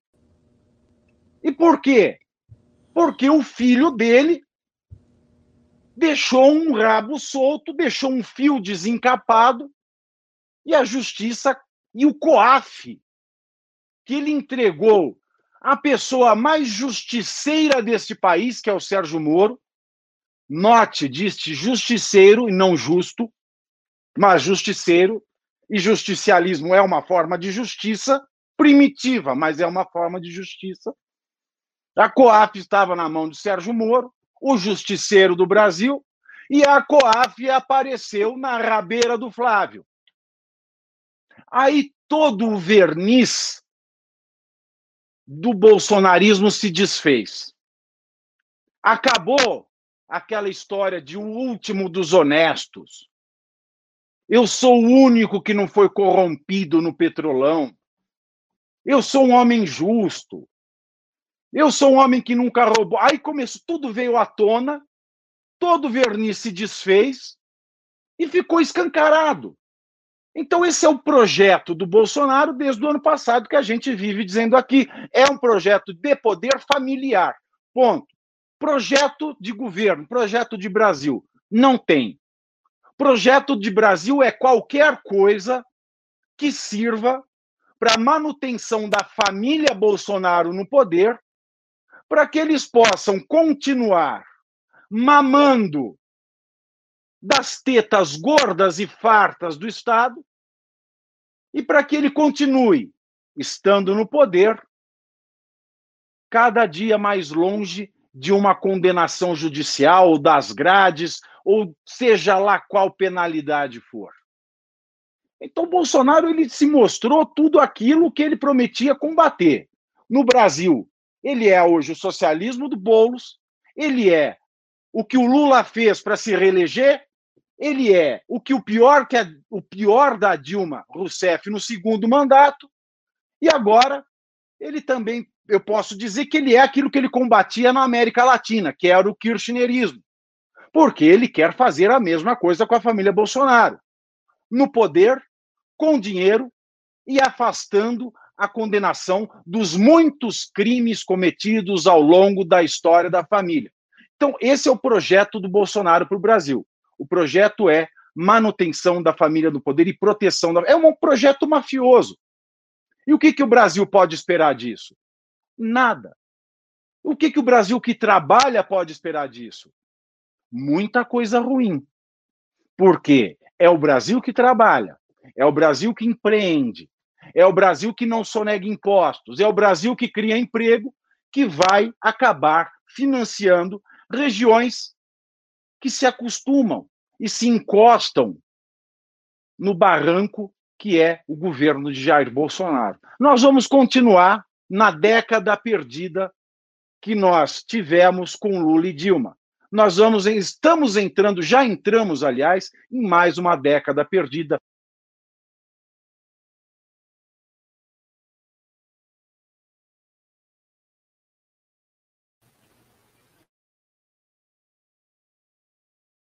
Pessoal, vamos para os pimbas.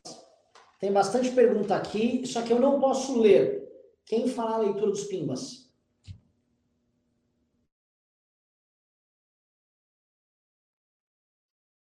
Pavinato. Olá. Faça a leitura dos pimbas. Areia, que meu, o meu fone de ouvido acabou a bateria. Vamos lá. Emanuel Bandeira mandou três reais e disse derrota com criação do TRF-6. De fato, é uma derrota mesmo. E vem daquele ministro, o presidente do Superior Tribunal de Justiça, que tem votado a favor, sabemos de quem.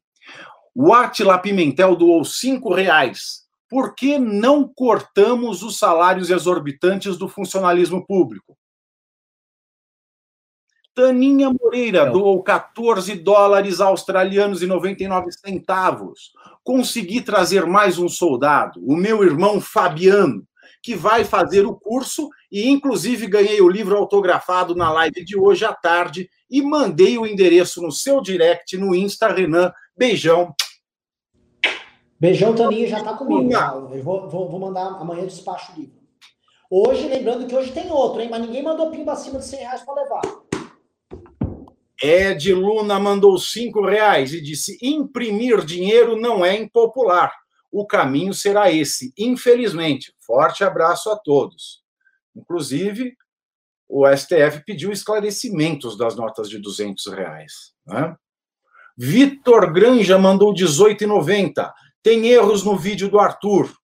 Com a aposentadoria, não são proventos integrais, mas proporcionais. Uma coisa é foro, outra se pode prisão preventiva. Eu não vi o vídeo, não sei dizer. Que o Dari Costa mandou dezão. Pimbinha para bancar a campanha Pavinato Presidente 2022. Eu voto com prazer. mas, mas, esse dinheiro vai para o MBL. Não Quem será o primeiro damo? Arthur Todorov mandou oito reais. Fim da desgraça no automobilismo Brasil brasileiro. Felipe Drugovic na Fórmula 1. Ele tá fazendo muitas cores, mas ele não tá tão efetivo em ganhar, não. Eu não acho que ele vai levar F2. Decado Farias mandou 10 reais. Pimba para dizer que o MBL é minha última esperança nesse país. Precisamos de mais pessoas como Kim, Holiday e Arthur no poder. São o exemplo de que se pode fazer o certo. Pavinato sabe muito. Abraço. Aquele abraço. Posso falar? É o seguinte. É, olhando, a gente tem uma janela, que eu sempre falei, haverá uma janela ali depois das eleições, que vai depois do resultado das eleições municipais, até mais ou menos meio do ano que vem para tirar o Bolsonaro. Tá? Haverá essa janela. Não sendo cumprida a janela, não restará nada a todos nós, tá? além de formar uma nova massa de pessoas e líderes. E o principal papel do MBL vai ser formar essas pessoas. Porque é o seguinte: o pouco que há de qualidade e insanidade de agentes públicos no Brasil saiu daqui. Eu vejo o que está sendo feito no Partido Novo, vejo a bancada feita no Partido Novo, é uma vergonha aquilo. Aquilo é um ajuntamento de covardes, salvo poucas e valorosas exceções. Mas é um ajuntamento de covardes e oportunistas. Eu vejo a chapa do Partido Novo em diversos municípios aqui, oportunistas. Tem menina indo tirar foto com o Bolsonaro para pegar voto. Uma vergonha. Aí, ai, vota 30, o novo é bom. Bom para quê? Para ser linha auxiliar do Bolsonaro? Bom para quê? O nego vai lá e vota 30 lá para botar linha auxiliar do, do cara que tenta dar golpe de Estado. Né? O, MBL, assim, o MBL é o pouco que resta. Virou o seguinte: o MBL é a, é a reserva moral para formar líder. E é o seguinte: se eu tenho uma energia, eu vou querer gastar para formar essas pessoas. A Academia MBL vai ter que ser uma usina para a gente formar boas lideranças, porque o que o Kim está fazendo lá no Parlamento Federal, e o Holiday aqui na Câmara dos Vereadores, é, é tão fora de sintonia com o que acontece no Brasil, é tão.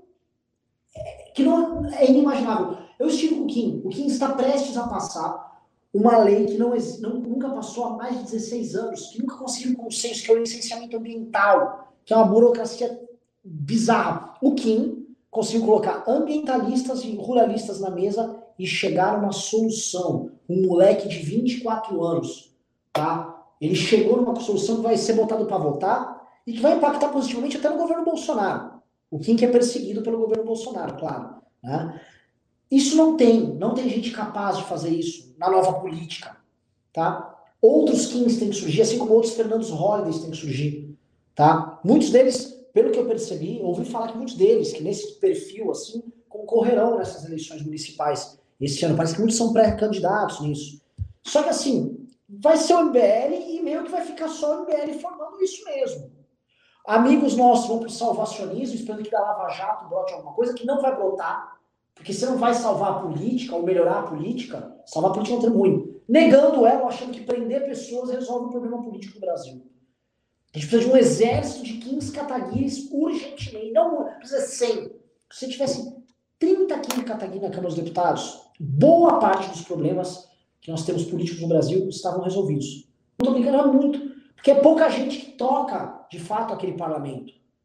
Isso nas câmaras municipais, nós temos que formar. Eu quero pegar o conhecimento que a gente tem, que se algo deu certo na gente foi formar bons líderes, gente que não mente, que não trai os, os ideais de vocês. E formar. A gente precisa formar uma turma. É isso que eu quero dizer. Vamos continuar. Vocês que fazem parte dessa massa que passa nos projetos do futuro, é duro tanto ter que caminhar e dar muito mais do que receber. E o Edias mandou 10 reais e disse: esse papo de esquerda e direita já deu. Temos que explicar o que é populismo e colocar esses patrimonialistas e expansionistas do mesmo saco. Faz sentido.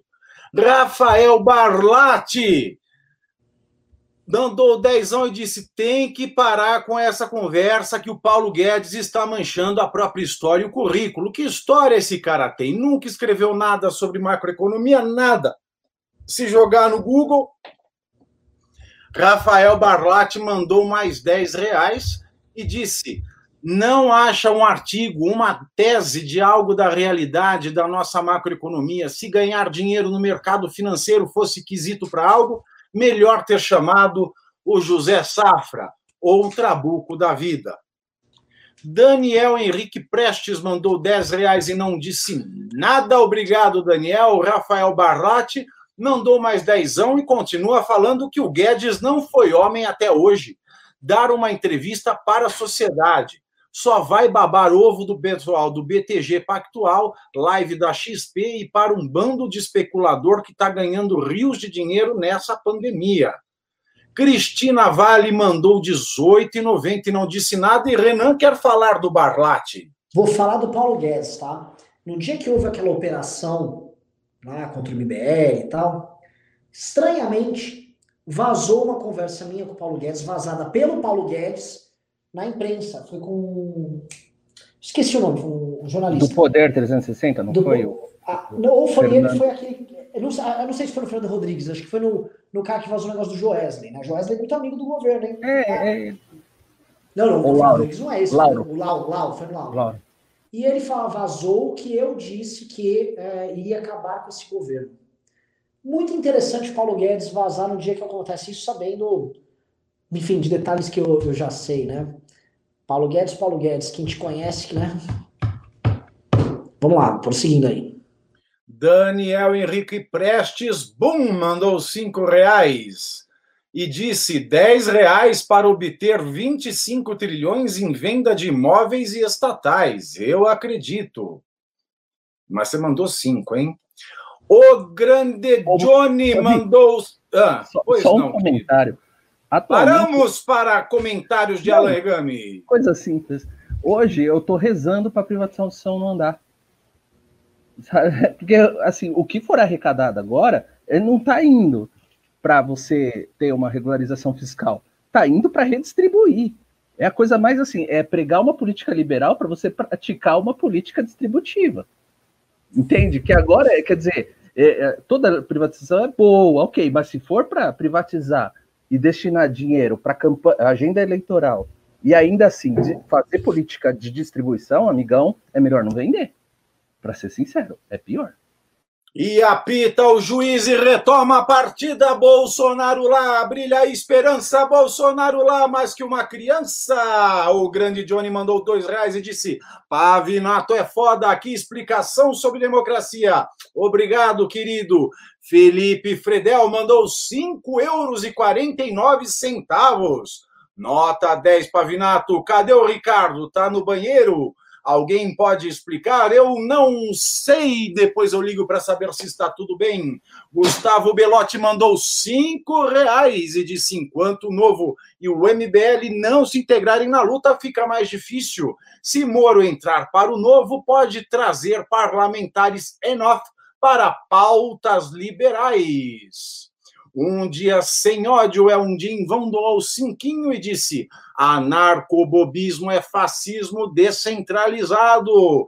E Rafael Barlatti volta a campo para fazer a mesma cobrança que ele faz para o Renan, todo o MBL News à noite. Renan, tá insuportável os grupos abertos do Paraná.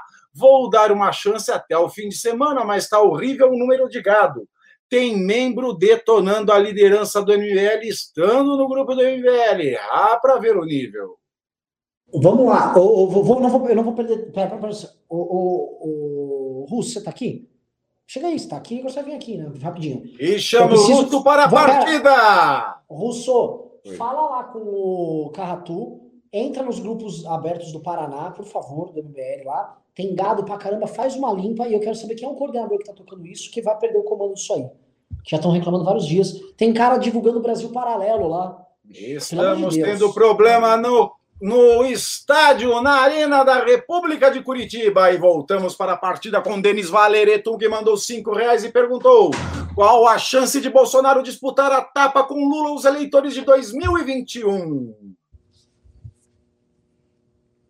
Eu acho que nenhuma. Estou respondendo. Tiago Cardoso mandou mais dois reais. Pimbinha para comprar álcool em gel. Ah, ele mandou 20 reais. Obrigado, Tiago Cardoso. Marcos Vinícius mandou 10 reais por um dos discursos mais fortes, coerentes e até mesmo reconfortantes que já ouvi. Pave nota 10. Por favor, recortem e postem no canal Força a Todos Nós e muita kkkkkkkkk. Obrigado. Anderley Pastrello aparece no campo e manda 10 reais. Nivelar a sociedade pelas opções pessoais de sexualidade ou política é capar a nação de mentes brilhantes e inovadoras necessárias para a sobrevivência da própria. De acordo em gênero, número e grau, Anderley Pastrello, que me lembra o pastrame do Zedeli. Ô, ô, ô, Pavi, Pavi, só lembrando aqui, né, o comentário, ele está se referindo ao que, ao que o Alan leu ali, né, da sociedade libertária, né? Lembrando que algumas das sociedades mais militarizadas que tinham, vamos dizer, capacidade de sobreviver, em tese, vou colocar aqui, a sociedade mais gay, a cidade-estado mais gay da Grécia Antiga, disparado, era Esparta. E se tem uma das poucas coisas que salvaram o Ocidente, né, de ter sido colonizado, inclusive tomado e colonizado pelo, pela maior potência do Oriente à época, que era a Pérsia, foram os pederastas espartanos, besuntados em óleo, que seguraram eles lá no, no nas Termópilas. Esqueci, estreito de. Esqueci o nome o estreito de Dardanel. Não, Dardanelos não. Não é bonito falar Dardanelos, né? Mas foi um é, é, bando é. de pavinato, né? Com oplitas pavinatianos lá, se digladiando com os persas e seguraram a Ai, quebrou minha unha! e por aí. Não, e vamos lembrar também que o, o, o, lugar, o lugar assim mais próspero do mundo é onde? Qual é o estado do mundo? O estado da Califórnia, nos Estados Unidos, né? Que é uma região ali muito bem lotada, né? De, de, de mentes homossexuais. E vamos lembrar que a Segunda Guerra foi vencida pela mente do nosso Alan Turing, que decifrou os é. códigos nazistas ainda há controvérsias que o Japão que não, não, não, não deixaram declarar o Japão como vencedor da guerra. É isso aí, então, Alan Origami. Uma mentira, que a história aí foi mal contada. Alan Origami aí dando sua opinião revisionista da história. JVK4M4X1 MVS mandou dois reais com um nick desse para dizer te amo, MBL. Cadê o Lúcio Big, Renan? Nunca vi. Nunca vi. Nunca vi nem ouvi. Eu só ouço falar e Vasques Filho manda 10 reais. Boa noite a todos. O Bolsonaro não deu um tiro no pé no discurso de hoje, dizendo que não pode tirar dos pobres para sustentar os paupérrimos? Aliás, é parte responsável pelo aumento na popularidade. Eu não ouvi esse discurso. Alguém ouviu? Eu ouvi. Ah, não, basicamente ele foi um, uma chamada no Paulo Guedes justamente por ele propor a, a, a, o desvio aí do, do benefício do abono para custear o, o, renda Brasil. É, só que é, é, é, aquele discurso demagógico. Né? Olha, primeiro que assim é muito estranho falar, ah, vou tirar dos pobres para dar para os mais pobres. Então, do rico pode tirar e para dar para o pobre, qual é que é, entendeu? Não, não tem uma sustentação, é um discurso mesmo para jogar para a torcida. Mas o recado ali era direcionado para o Guedes, assim, arruma uma solução melhor porque está queimando meu filme. Foi basicamente isso que era a mensagem do. E pega bem na, na, na, na militância dele que, no confronto com o lulismo, consegue ali debater: olha, tá vendo meu presidente? Se preocupa mais com os pobres do que o seu Lula, que roubou dos pobres. Alan, você está com sede? Se estiver vodka ou água de coco, para mim tanto faz. Quem manda mensagem agora é Naldo Santos com 10 reais. Parabéns! Começo a observar que personalidades da centro-esquerda estão elogiando a direita democrata e falando em alternativa ao lulismo na esquerda, em espelho ao movimento iniciado pelo MBL. Vou falar um negócio? Não tem nada disso, tá? A centro-esquerda, ela vai buscar vingança. Esse papo com a centro-esquerda que é diálogo, eu vou, eu sempre converso, ele mexe, faço lives e tal. Eu gosto só de ver, eu não vou discutir, não vou brigar com ninguém e tal. Mas eu gosto de ouvir. Entender Eles não ninguém querem. Ali, ninguém ali quer fazer autocrítica de nada, tá? Eles só querem vingança. Só isso. É isso. Eles não querem diálogo, eles querem diábolo, que do latim é separação, diábolos. João Lucas Figueiredo mandou cinquinho. Noite, noite. Por favor, Renan, na sua ida a Brasília, você descobriu alguma novidade dos bastidores e que você pode falar? Que história é essa, Renan? Ué, eu tenho muitos bastidores ali que eu posso falar. O que eu posso falar para vocês é o seguinte: uh, que ninguém nos setores produtivos hoje que importam, que tem representação política em Brasília, acredita mais no Paulo Guedes. Isso é bem impressionante, né? porque havia ainda um pouquinho de crença, mas já estavam queimados aí antes da pandemia. Agora que eu fui encontrar pessoalmente, ver piada total, assim, piada. Dois, é, estão levando muito a sério o Roberto Campos e o próprio Rogério Marinho. Três, a Pro Brasil vem tem para o Brasil com apoio, tá? E isso é fato. Uh, acho que os agentes de mercado vão reagir de uma maneira muito, muito interessante quando isso pintar. Essa galera aí não é escafiana, não? Essa, não, Porque essa galera é escaficaniana. Escaficaniana, é, perdão. Escaficaniana. O, a Fiesp é, tão, é uma piada tão grande que eles não têm nem representação política em Brasília. E, na verdade, na pandemia, tanto a CNI quanto à Confederação do Comércio, é, esqueci o nome dela, FEComércio, as confederações de comércio, desaparecidos. É um cara aqui e outro ali. A CNI é uma... foi trocada pela CNN. Pode ser. Draxis32 mandou 10 reais. Boa noite, Draxis. Eu sei que vocês já estão resolvendo, mas só para manter a tradição. Ricardo Ribeiro S. Larissa Gomes e Tony Fernandes foram injustiçados. Será que o processo deles vai para o TRF6? Quem sabe? Lauro Jardim. Depois, não sei por. Ah, Lauro Jardim. O Vitor mandou aqui o nome do, do, do, do Lauro Jardim. Frice Somoro mandou cinquinho, cinquinho pela visão de longo prazo do Egami. Sacrifícios presentes são indispensáveis para haver chances de um futuro para o Brasil. É isso aí, Frice Somorum. Rafael Barlatti, sim, é ele mesmo, mandou dois reais. Este novo professor Ricardo veio do Monte Fuji. Sim, ele veio fugido de lá. Rafael Barlatti mandou mais dois reais. Pave, mais pavinatos, menos carluxos. Obrigado. Leandro Valdivogel, meu querido amigo, mandou R$10,90 para contribuir. Obrigado, meu querido. Rafael Barlatti mandou mais dois reais. Alan já pode fazer um curta-metragem no Brasil paralelo. Deus me livre e guarde. Eric Moura Delfino ou cinquinho e falou: verdade, Renan. Por mais cordial que seja o Guga, por exemplo, não assume os erros da esquerda quando conversa com você. Nada de autocrítica. É, eu, eu gosto do Google, acho Google um cara legal, mas é, claramente, por exemplo, quando eu estava lá no programa, é, duas coisas. Um, o professor João César, ele só fala da tese dele, ele não ouve muito, assim, só quer falar do negócio dele do Orville. Tinha que ouvir mais os outros também, porque a, a tese do Orville não explica tudo. Tá longe de explicar tudo, o próprio Olavo. Né? É uma coisa bacana, tal, traz um elemento aqui, mas me parece que tá muito focado em encaixar dentro de uma caixa ali, o raciocínio, que eu acho que isso, isso mais limita do que amplia a discussão. E o Guga, que é muito legal, é, queria muito que, tipo, ah, o MBL que mudou. Né? Calma aí, velho, calma. O Arthur, toda vez que ia fazer entrevista em manifestação, disse que eu uma porrada, porrada, porrada. A imprensa, a imprensa mentiu sobre a gente. Casos e mais casos gigantescos, não só sobre nós. Tá? Quantas vezes eu declarei o fim do impeachment? Falaram que eu, com 14 anos, tinha gerado dívidas no emprego. E essas fake news, inclusive, estão aí no ar, nada é combatido. Então, não fazem autocrítica. Não sei se é uma coisa maquiavélica ou não. Prefiro que não seja. Eu vou ficar, eu vou, vou estar de boa, não vou ficar discutindo isso aí, não. Mas acho que o, o a, a, temporada de abrir pontes, de mostrar disposto a ver, ela está terminando.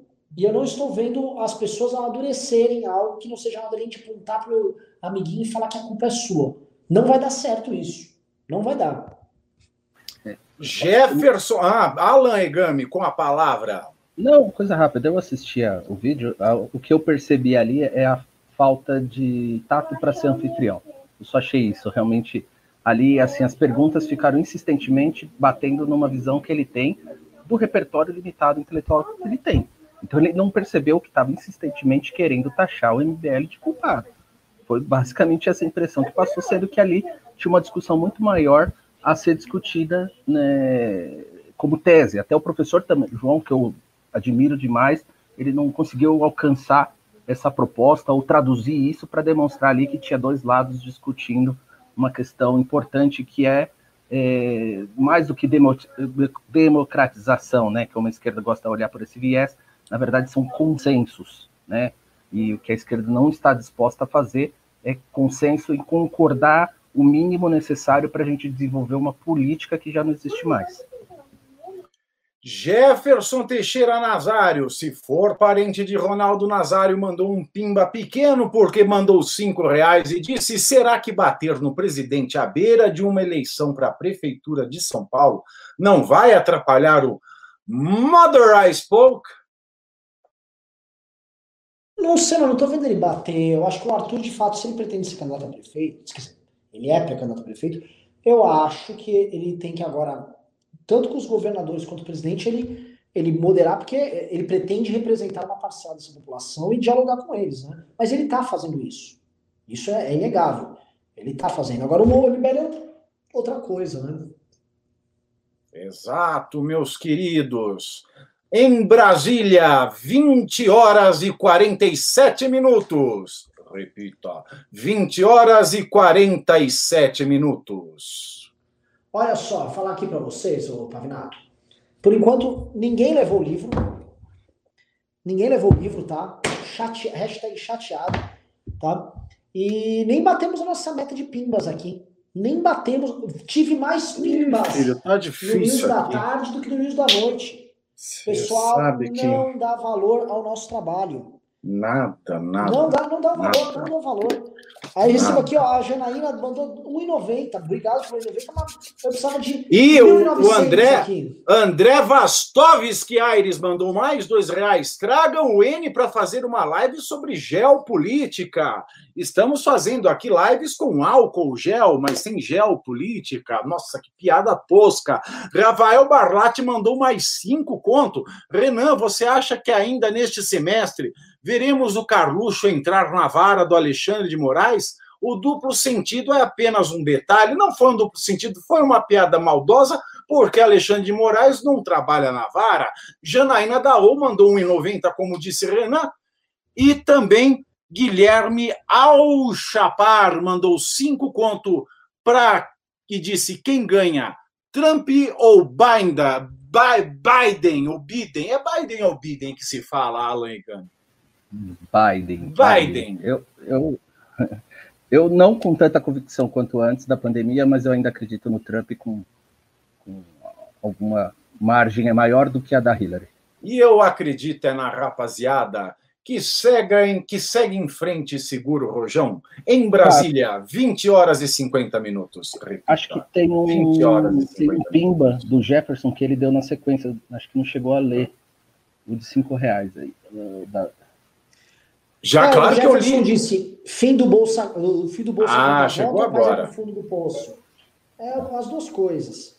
Uh, Janaína Dal mandou em 90 não disse nada, e é isso, assim. Já foi é... tudo lido. Pois é, sabe o que a gente tinha que fazer? Os nossos pimbeiros aqui tinham que pegar o auxílio emergencial e gastar em pimba aqui, tá? Tá uma dica só. Onde queres revólver, sou coqueiro, e onde queres dinheiro, sou paixão. Vou começar a recitar igual a Maria Bethânia. Agora fala um negócio, só para terminar aqui. Ô, Alan Egami, já dá para chamar os movimentos Black Lives Matter nos Estados Unidos de fascista? Já, já, já dá sim, porque já está empregando métodos e meios aí de violência, coação e eliminação do adversário, né? Assim, não, não é o fascismo naquele conceito um pouquinho maior, né, um pouquinho Sim. mais amplo do que o modelo fascista italiano, mas com uma mentalidade autoritária, é, voltada aí para guerra, para disputa, para eliminação, sem dúvida, assim, você vê a violência como um método de ação política, né, para revolucionar realmente o sistema, de coagir, e aquele que não se adaptar realmente vai ser extirpado né, da, da sua frente, mas é, é, é, é difícil que ah, isso consiga se alastrar pela sociedade americana da, a um ponto de, de, de, se introduzir dentro da política ou de uma forma que possa realmente trazer algum prejuízo e perigo para aqueles cidadãos. Eu tenho, uma, inclusive, uma colega de infância que estava nessa cidade que está tendo os protestos. Ela tem dois filhos com um americano lá, inclusive o marido é negro. eles estão saindo de lá porque é realmente método terrorista, tá? Aqueles incêndios, o rapaz que foi preso, você não sabe a circunstância, é medo realmente você não ter mais a segurança a seu favor, porque a polícia que vai prestar essa segurança realmente não é capaz de, de, de, de dar essa confiança para eles se é, ficarem na, na, na, cidade naquele momento. Realmente é, é triste pela mensagem que eles estão passando, né?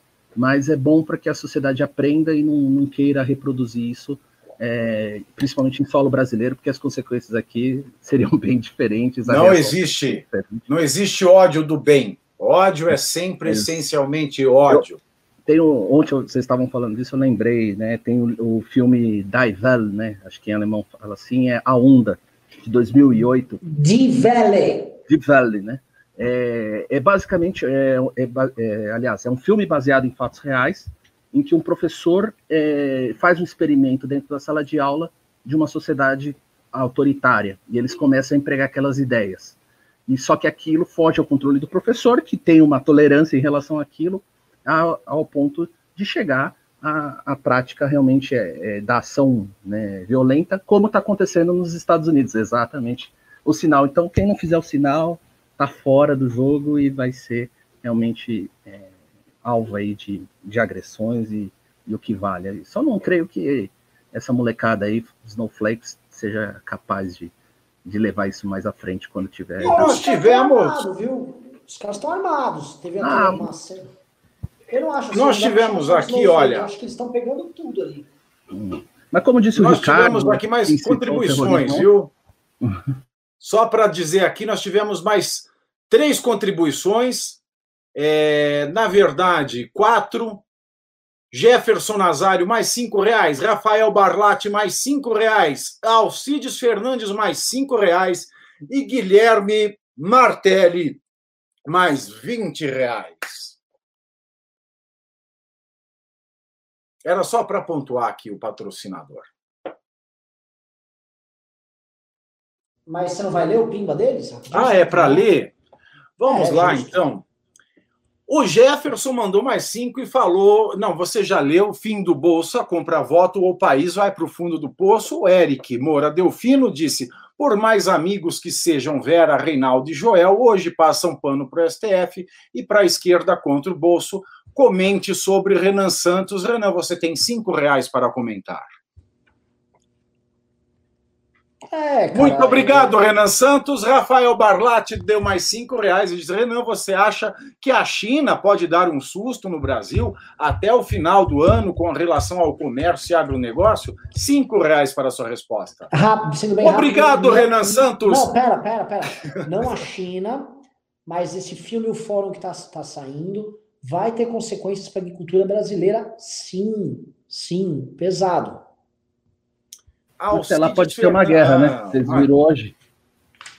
A China e Estados Unidos aí estão em alerta máximo, aviões americanos observando movimentações nas militares nas fronteiras da, da China. Isso aconteceu hoje. O negócio está feio. É, meus queridos, não está fácil, não. Alcides Fernandes disse, Renan, o que tu acha das reformas do Rio Grande do Sul? É, reforma do RS e é Rio Grande do Sul, não é? é sim, não, assim, é, eu não acompanho de perto, mas o é, consenso é, perante, vamos dizer, gente fisicamente responsável que o Leite está fazendo um, belo governo. As reformas dele vão todas na linha de tentar ajustar o Estado, vão na linha também similar ao que o Marquesan tentou fazer em Porto Alegre. Algumas coisas ele foi bem sucedido, em outras não. É, mas é, o, o, Leite é um governador acima da média. Isso é nítido. E fora aqui o Eduardo Leite é lindo de morrer. Guilherme Martelli doou 20 reais e disse: Arthur precisa divulgar mais o seu mandato. A propaganda bolsonarista dizendo que ele não fez nada está forte. Propaganda bolsonarista atacando pessoas da direita para essa eleição vem com tudo. Ela será basicamente construída nisso. Ela vai atacar todo mundo que não é de esquerda. A campanha dos Bolsonaro vai ser essa: é ajudar a esquerda a eleger prefeitos ao redor do Brasil. Jefferson Teixeira Nazário mandou mais 10 reais. Tem que ficar de olho no deputado André Janones. Ele está sabendo pegar o auxílio emergencial para ele também. Vem um Bolsonaro mais populista. Esse tem um grande futuro. Um grande futuro. E temos aqui o ganhador do livro autografado do MBL, Diego Silva Mendes, que mandou 100 pila. Arebaba! Renan, aí, Renan está aí parte do meu auxílio e é sério, mas para mim é investimento. O MBL foi responsável por ajudar minha conscientização política. Muito obrigado, vai continuar ajudando mais ainda, mais e mais. Em Brasília, 20 horas e 57 minutos. Repita, 20 horas e 57 minutos. Vambora, vambora, vambora. vambora. Pessoal, sob o sempre atento e alerta olhar de Thiago Pavinato, tá? Dou este programa por encerrado, dou o Diego Mendes, Silva Mendes como vencedor. Por favor, Diego, mande para nós, mande para o meu DM no Instagram uma mensagem para o seu endereço que amanhã, tanto o seu quanto do da irmã da Tânia, do irmão da Tânia Moreira estarão, ó, o livro já está indo para você. Muito obrigado a todos. Obrigado, Alan. Obrigado, Pavio.